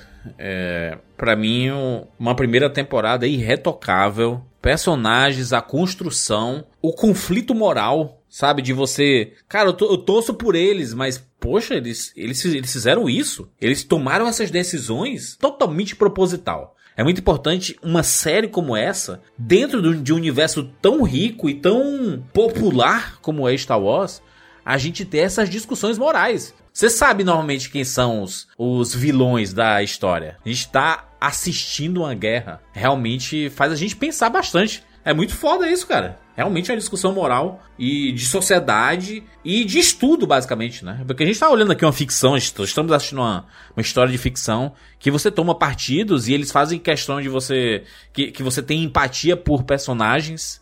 É, você ter empatia por personagens não quer dizer simpatia por personagens, né? Você tem empatia porque você empatiza com a história, você entende o contexto e, e, e por que, que eles estão tomando a- aquelas decisões. Se você for analisar a história do mundo, conversa bastante. Nota 10 de 10, que primeira temporada espetacular, que personagens. É, já, já tô triste porque a segunda temporada vai ser a última e vai acabar. Tomara que mantenha a mesma galera, o mesmo nível, porque aí vai ser outro 10 e vai consagrar de vez essa como o melhor produto de Star Wars de todos os tempos mesmo. Siqueira. Olha, a gente saiu de dois materiais de Star Wars muito complicados, pra dizer o mínimo. Que foi a série do Boba Fett, que ainda teve alguma coisa que se salvou nela, né? Que não era dela, mas enfim. E a gente saiu de Obi-Wan, que Jesus Cristo, né? Enfim. É, todo mundo ficou meio com a fatiga de Star Wars por conta de dois materiais questionáveis, assim, um atrás do outro. Repito mesmo, com Boba Fett tendo dois ótimos episódios que não são de Boba Fett. Mas aí veio Endor, que era uma série que ninguém tava dando absolutamente nada. Tava sendo produzida há muito tempo. Endor demorou muito para ser feita. E a gente vê na tela o motivo disso, né? Uma série um pouco mais artesanal, por assim dizer. Que era um prequel da prequel. Como o- próprio Rogério diz, né?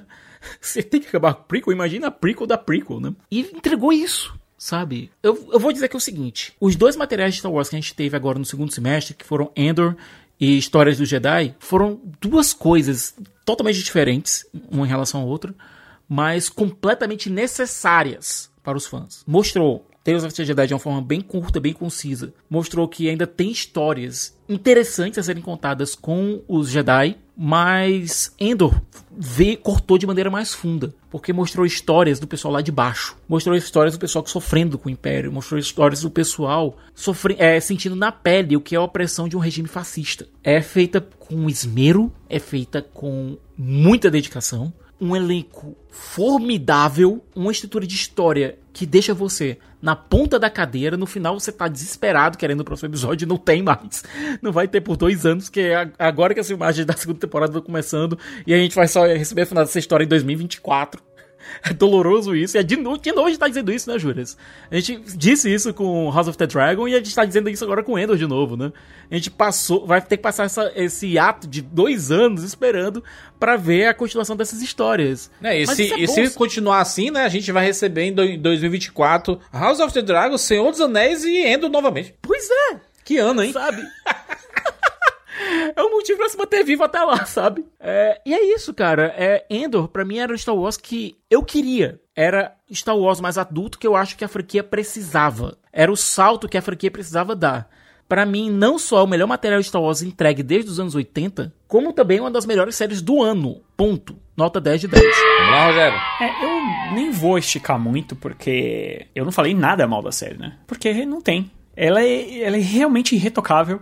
O texto é sublime. Assim, é, eu sou uma pessoa, eu já falei muitas vezes, né? Eu, eu me pego muito no, no, roteiro das coisas, né? Eu sei que não é a maneira correta de se analisar um filme, mas é o que pega meu coração. E o roteiro é irrepreensível. Mas, por outro lado, você podia ter interpretações não tão boas, você podia ter uma parte técnica razoável, você podia ter é, atuações mais ou menos.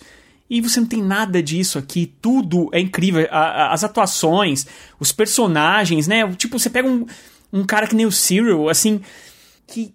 Cara, ele é um bosta, assim, mas aí ele é um bosta com, que tem toda uma história por trás dele. Ele é um bosta porque, cara, tem aquela mãe, filha da mãe atrás dele, que fica cobrando. E aí tem os favores do tio, cara, e ele é um personagem que fala, tá, mas o que, que esse cara tá, é, tá pro universo. Cara, ele é a textura desse universo, sabe? Ele é aquele cara que acredita tanto, tanto, tanto numa coisa que para ele é, ele quer chegar naquilo de qualquer forma, sabe? É, e, e, aí você, você aplica isso em um monte de outros personagens.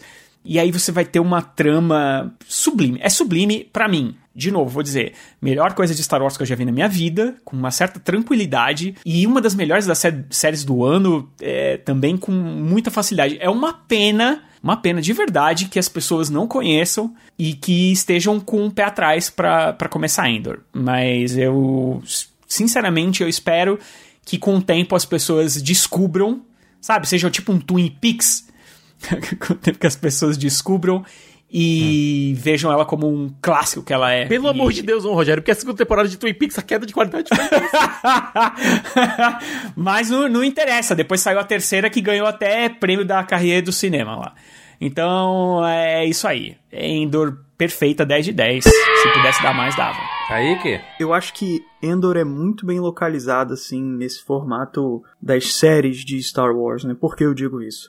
Quando George Lucas começou a fazer The Clone Wars, é, você vê que ele, ele, tudo bem, era uma animação, né, tudo com uma linguagem meio, meio padrão ali da animação inteira, mas ele pegava determinados arcos, assim, de quatro episódios, geralmente isso, quatro, e ele pegava alguns e focava numa trama que puxava às vezes para um lado de um terror, sabe? Tinha uma coisa, uns monstros, assim, uns rituais. É, outro era uma coisa mais guerra, focado nos clones, em batalha, campo de batalha mesmo. Outro era uma coisa muito inspirada em filme de samurai, assim, refazendo os sete samurais, assim, com Star Wars. Então, eu acho muito notável, assim, como ele pegou esse universo das séries, que não é a linha principal dos filmes, para estender braços do que esse universo pode ser, em tons um pouco diferentes, né? Eu acho que Andor faz muito bem isso, assim, de você levar a franquia para um lado que é mais é mais áspero, né? É, é, uma, é um avanço do que foi o Rogue One, um recorte do que acontece nesse universo, mas de uma forma mais áspera, mais adulta. E voltando no que eu falei no início do cast, sem ser apelativo. Acho que se a molecada quiser assistir, vai ver a parada e, e, vai, e vai poder ver.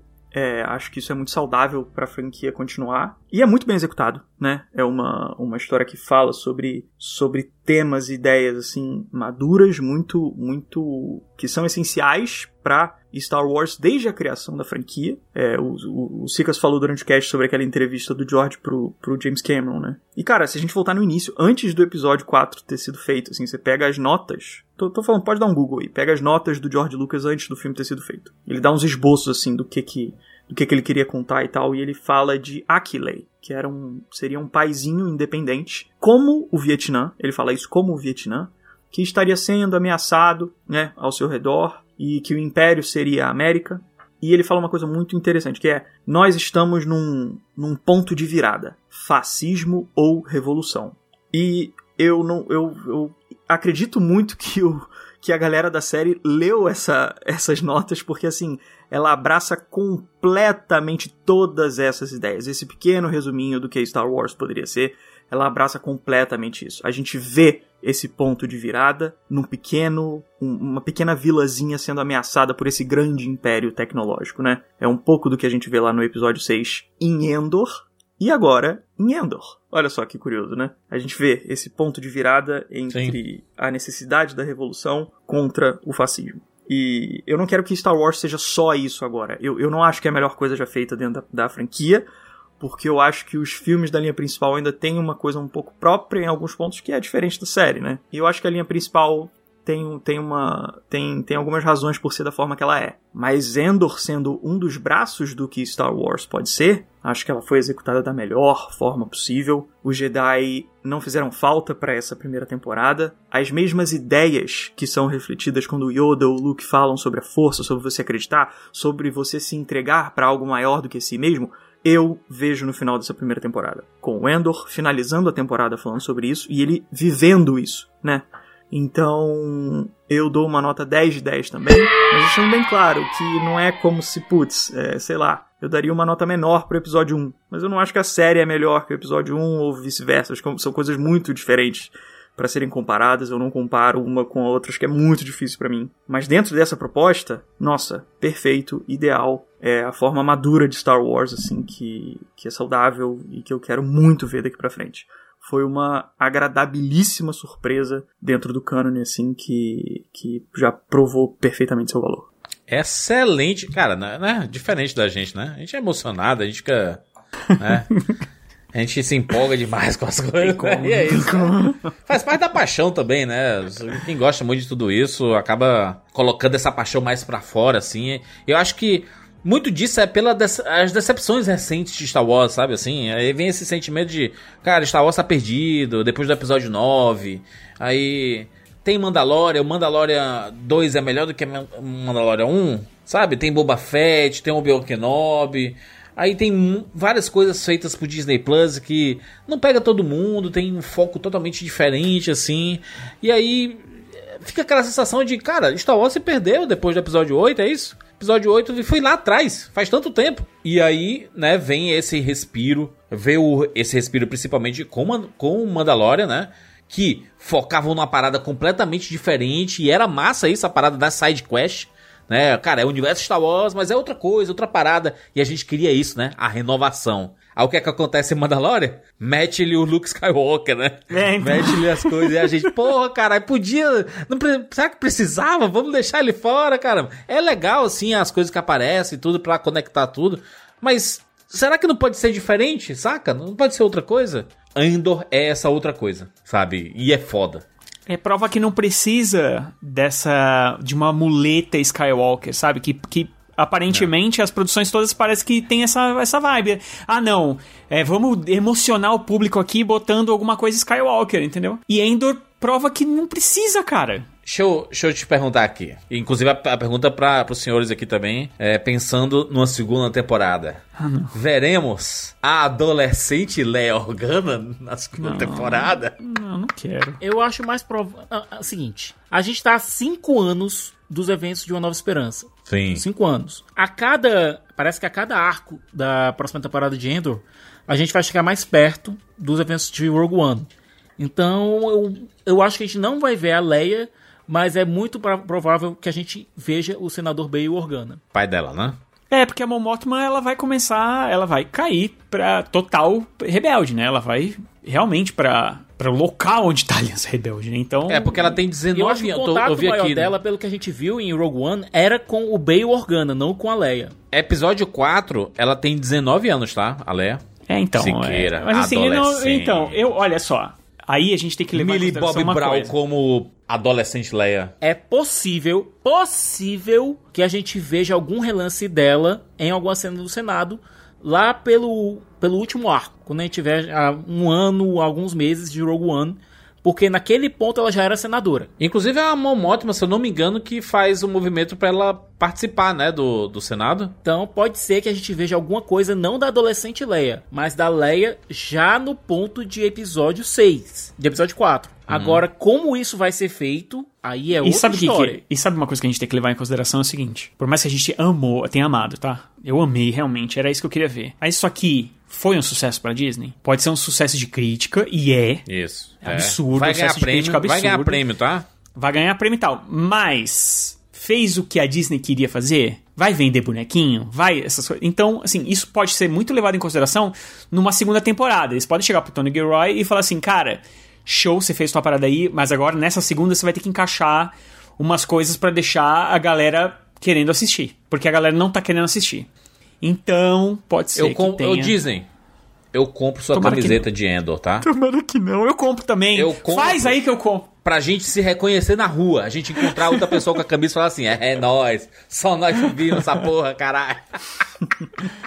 Ai, cara, eu tenho medo, eu tenho medo do que pode vir na segunda, porque É a Disney vai querer se meter e, e vai querer fazer com que as pessoas assistam, entendeu? Porque Cara, não, até não o- estourou, cara, ela não estourou, O próprio público, assim, que conhece, né, as coisas, o canon e tal, já, uma grande parte não embarcou direto, assim, eu senti meio que pelo canal, pelo YouTube em si, assim, não querendo me usar como exemplo do mundo, mas considerando outros canais também, o movimento da galera, assim, o pessoal parece estar esperando um pouco, sei lá, sabe, não, não, não foi uma coisa que estourou logo de cara, não. Mas eu espero muito que, né, uma coisa que tenha seu, seu, seja mais aproveitada, assim, pra ter continuidade, né? Como vocês estão falando, que eu acho que vai ser um negócio complicado aí pra ver como é que vai ser, né? co- Como é que vai ser mantido aí pra frente. É, tomara que, né? Pelo menos tá confirmado que vai ter já. A segunda temporada vai acontecer, né? Vai ser filmado, isso aí vai acontecer, certo? Vai acontecer. Agora, Kathleen Kennedy, por favor, não meta seu dedo nessa série, rapaz. Né? Deixa essa série rolar do jeito que foi a primeira. Não é, deixa ser tipo o Better Call Saul mesmo que a gente falou, que ela também não estourou que nem Breaking Bad. É. Mas ela, cara, o cara seguiu, você vê ali que tem tudo que o cara planejou tá lá. Você vê, você vê, tá lá na série. dos personagens da Exalogia, os que têm chance de aparecer seriam o Bale, Organa e a Leia. Cara de peixe. Ah, o General Akbar também. O Almirante Akbar também. Mas o Almirante Akbar, se ele só aparecer que nem o Sol Guerreiro apareceu na primeira temporada, show de bola. É uma pena que o ator que fazia a voz do Akbar faleceu lá na época de episódio 8 também. Mas aí você pega um voice actor parecido e beleza. E o, o, o Almirante Akbar é um personagem que é querido pelos fãs, que também não tem tanto background e que pode ser melhor desenvolvido. Então, show de bola. Se aparecer do mesmo jeito, claro que o Sol Guerreiro apareceu no- nessa primeira temporada. Pô, mas o Sal Guerreira, quando ele aparece, por mais que dê aquele quentinho no coração, quem assistiu Rogue One, e acho que principalmente pra quem viu as- a, animação, né? Eu não vi a animação, tá? Então eu gosto dele do Rogue Eu acho ele um personagem muito, muito, muito cheio de camadas também, sabe? É, ele é crível, é aquele cara que. Ele, ele, é, ele é pior, né? não é que ele é pior, ele, ele se demonstra, ele se mostra mais é, frio do que o Lutem, entendeu? Mas depois você vai descobrir que o Lutem é mais frio que ele. No Sol, o Sol Guerreiro deve ter uma participação maior na segunda temporada, especialmente pra mostrar é, como ele e a Aliança romperam. Eu acho que isso é um, é um ponto eu acho que seria importante de explorar. O rompimento entre ele e a Aliança, talvez até numa missão envolvendo o Endor. Eu acho que seria bacana isso ser mostrado, sabe? Mas o Sol Guerreiro não vende boneco, entendeu? Cara, eu compraria uma estatuazinha da Iron do Sol Guerreiro, viu? De boa. Ai, tudo, cara, tudo que eu não quero ver é, é Skywalker, é Obi-Wan. Pelo amor de Deus, não façam isso. Façam Não, por isso que eu tô dizendo, dentro da estrutura da história, o único, entre aspas, Skywalker que pode aparecer, que faria sentido aparecer, seria a Leia. Mas eu, eu sei que Segunda temporada tem uma missão muito importante, porque real a gente vai ver os rebeldes se juntando de vários lugares e as células se conectando também. Pronto, uma galera que pode aparecer também. A galera da Fantasma, a- o pessoal de Rebels. É, eu ia falar deles, até porque vai. A Sabine vai aparecer aí na série da Soca, né? O, o Ezra tá, tá sendo escalado em live action também. Então, assim, tá dando uma margem para esses personagens chegarem no live action, ganharem uma, uma presença mais forte com o público, né? E eles são bem importantes dessa fase aí da, da Da formação da aliança. formação da aliança e tal. Sim, e outros dois que podem aparecer também, infelizmente, é o Vader, que chama, né? O Vader chama, chamou a galera pra Obi-Wan. E o Imperador. vai- acho que vai sair no trailer da segunda temporada do Vader. já. Eu acho. Eles vão colocar o Imperador e eles vão colocar o Papatini e o, e o Vader. sim. Eu acho que É, pode colocar, que isso- saca? Assim, É, eu acho que rola sim. Eu acho que rola, Desde que não sim. seja gratuito. O problema é o seguinte. É, tem que ser legal, cara. Tem que ser legal. aconteceu muita cagada, gente. E aí precisa ter o que a galera que tá acima deles. É, exato. Tarkin. Tipo assim, Tarkin é outro que pode aparecer. A escala do a escala da aliança vai, vai crescendo, vai chamando a Sim. atenção, vai fazendo, vai roubando, vai não sei o quê. Os caras explodiram uma prisão, né? caralho. Exato. Aí, tipo assim, vão chegando os cachorro grandes Então do outro lado aqui. também. vamos ver entendeu? aqui. A galera da Fantasma, certo? O pessoal da Ghost, que é o pessoal de, de Rebels. Tarkin é uma possibilidade. Talvez, talvez o Tron. Vai ser escalado também em live action. Até mesmo pra fazer uma ligação, pode ser que ele faça uma ponta aqui. O Tron é uma possibilidade também. Leia e, e Bail Organa. Cara, imagina eles pegam assim, vamos ignorar tudo isso e vamos focar pé no chão aqui, pra onde a gente tá indo, onde a gente quer conectar esses personagens, vamos inserir personagens novos que vão morrer. que Juras, vão A morrer. questão é a seguinte: a, Mon- a Mon ela tem que acabar, essa, acabar a segunda temporada na base de Endor. Na, aliás, na, na- na base de Yavin. Ela tem que terminar a, a temporada, a, última, a segunda temporada na, em, em Yavin 4, em Yavin 4, naquela base lá dos rebeldes. Isso tem que acontecer. O destino final dela é ali. E a gente vai ver ela saindo do cargo de Senado. Talvez a gente veja até as consequências que foram só citadas do imperador dissolvendo o Senado. A gente não viu isso acontecendo. A gente não viu o que aconteceu com os senadores depois que o imperador mandou dissolver o Senado. E isso aconteceu em paralelo com o Rogue One. É, meio que logo depois, né? É, é assim que eles têm a, a Estrela da Morte Uhum. pronta ali, né? Eles, eles dissolvem, assim. E isso é uma parte extremamente importante do universo Star Wars, né? É uma. é e um- que é nunca um- foi mostrada em live action. Nunca. É, ela, ela é muito resumida ali naquela cena da, da reunião da Estrela da Morte do episódio 4, que é uma cena assim formidável pra você expandir o que, que é esse universo, como é que a dinâmica dele funciona, o que, que é o que, que é o Império, né? Ele, ele explica muito em, em pouco tempo. Acho que é uma cena muito boa, muito importante. Mas, e tem um pano pra manga ferrado pra Andor, assim, expandir essa ideia, assim. Porque que o Império ainda tem alguns dedos com o Senado, né? Alguns senadores podem estar trabalhando de maneira direta pro Império, podem ter virado morphs, por exemplo. É, alguns outros senadores que são considerados de oposição podem ter sido caçados, que pode ser o caso da Mon Mothma. Se isso aconteceu, o que aconteceu com a família dela? Sabe? São, são esse, esse tipo de coisa que pode, é, que pode ser colocado de maneira mais forte, inclusive. Concordo, total. Acho que tem um. Tem, tem bastante conteúdo aí que, que poderia ser seguido, assim. Coisa bem legal, bem importante pro universo mesmo. E outra coisa, Até porque já, já colocaram você- a construção da Estrela da Morte ali, né? Por isso que eu acho que pode voltar pra isso, entendeu? Pra, pra o que que essa dinâmica. Como que ela funciona, assim. A Estrela da Morte é, é, é primordial pra isso tudo, assim. Como que o Império lida com o seu próprio Senado Imperial. E outra coisa, pensa um pouco. Cara, agora eu tô. minha cabeça tá mil. Você tem exemplos no mundo real de como, inclusive, infelizmente aqui no Brasil, de órgãos legislativos sendo dissolvidos, sabe? De, de congressos sendo fechados, de senadores e, e deputados sendo tendo seus mandatos cassados, etc, etc. Então, o Tony Gilroy tem uma fonte imensa, infelizmente, né, de, de histórias assim, que ele pode beber pra fazer contar essa história da- do final da história da Mon Mothma. É, amigo, temos muita coisa É, aí Bastante coisa. para a segunda temporada, mas obviamente quando sair, a gente 2024 tá ô Kaique, né? Seus Anéis e, e... É, rapaz, é muito trabalho. E ainda, muita coisa aí pra 2024, mas a gente, quando chegar lá, a gente bate mais papo. Kaique Isotor mais uma vez aqui no Rapadura. Muito obrigado. Acessem lá no YouTube. Kaique Isotor muitos vídeos. Cara, um arquivo maravilhoso. Arquivos de muito tempo no YouTube, hein, hein Kaique? Exatamente, cara, desde 2017, publicando lá bastante coisa sobre Star Wars, né, outras franquias também, mas bastante Star Wars, principalmente desde o início. É uma das coisas que eu mais gosto de falar, assim. E tem vídeo de Endor vindo aí daqui a pouco. Tô, tô fazendo aqui, tá no forno, daqui a pouco tá lá. E valeu demais pelo convite, galera, mais uma vez. É sempre bom bater os papos aqui, compartilhar as visões, tanto no que a gente né, concorda, no que a gente discorda. É sempre um baita engrandecimento pro, pro meu entendimento disso tudo. Então, agradeço demais aí pela oportunidade, mais uma vez. A gente é que agradece. Eu, eu me sinto mais inteligente quando você participa aqui, que eu, né? Eu tento também. absorver um pouquinho da- do- Eu não conheço. É sério, olha, a gente. Cara, eu eu não conheço ninguém que fala que nem o Kaique, mano. ninguém. Ninguém. O, cara é, o cara é inacreditável. Olha, parece que tá editado esse negócio. Mas não tá, ele fala assim mesmo, gente. Não É. tô brincando. Gente, eu fico sem graça, assim. Mas vocês são uma grande. Vocês são uma grande inspiração. Se eu, se eu conseguir fazer algo legal na internet, foi porque eu escutei muito esse podcast ao longo da minha vida, assim. E tá prova, né? Já escrevi pro site e tudo mais. Então, enfim, é, grande parte vem daqui. Então, valeu Muito mesmo. obrigado. Muito, é, é, bom, é bom ver esse, esse, esse círculo, né? Esse Exato, círculo se exato. fechando, assim, de, de juntar tudo, assim. É, é muito legal. A gente fica muito. Eu fico muito feliz, na verdade, quando a gente tem bons participantes que conseguem agregar muito ao podcast. E que bom, e que bom que a gente consegue cada vez mais trazer pessoas boas pro. Pra participarem do, do Rapadura Cash em temas específicos, assim, que manjam demais. E a nossa, tal- talvez seja uma, uma das metas pra 2023, a gente tentar trazer mais pessoas diversas, assim, que manjam de diversos assuntos, pra gente engrandecer mais o Rapadura Cash e as discussões, cara, não tem como, a gente- depois de uma conversa dessa, não tem como a gente enxergar a parada da, da mesma forma. A gente tá, tá vendo de forma diferente. É muito bom isso, cara. A, a discussão, a conversa sobre algo que a gente assistiu, ela só enriquece é, o conteúdo original. Às vezes, pra, né, pro lado ruim, que às vezes você gostou, você tá achando ok. Aí depois você, aí você conversa e fala assim, putz, nem é tão bom assim, né? Eu acho que eu gostei da forma errada, meio bizarro assim. E às vezes Cara, você não é continua, nada, não, tá, tá, tá ok.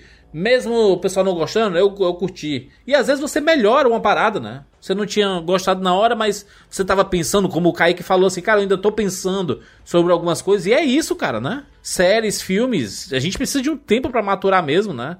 E às vezes não é tipo assim, dois dias, uma semana. Às vezes ah, você vai rever e aí sim você entende melhor a parada, saca? Então. Juras, como, é muito o, como é o lema do site, assistir é só o Assistir, começo, né? assistir apenas o começo, exatamente, né? É muito legal isso, porque é exatamente o que a gente propõe aqui. Então é isso. Entregamos mais um Rapadura Cash. Segue a gente no arroba Rapadura lá no Twitter.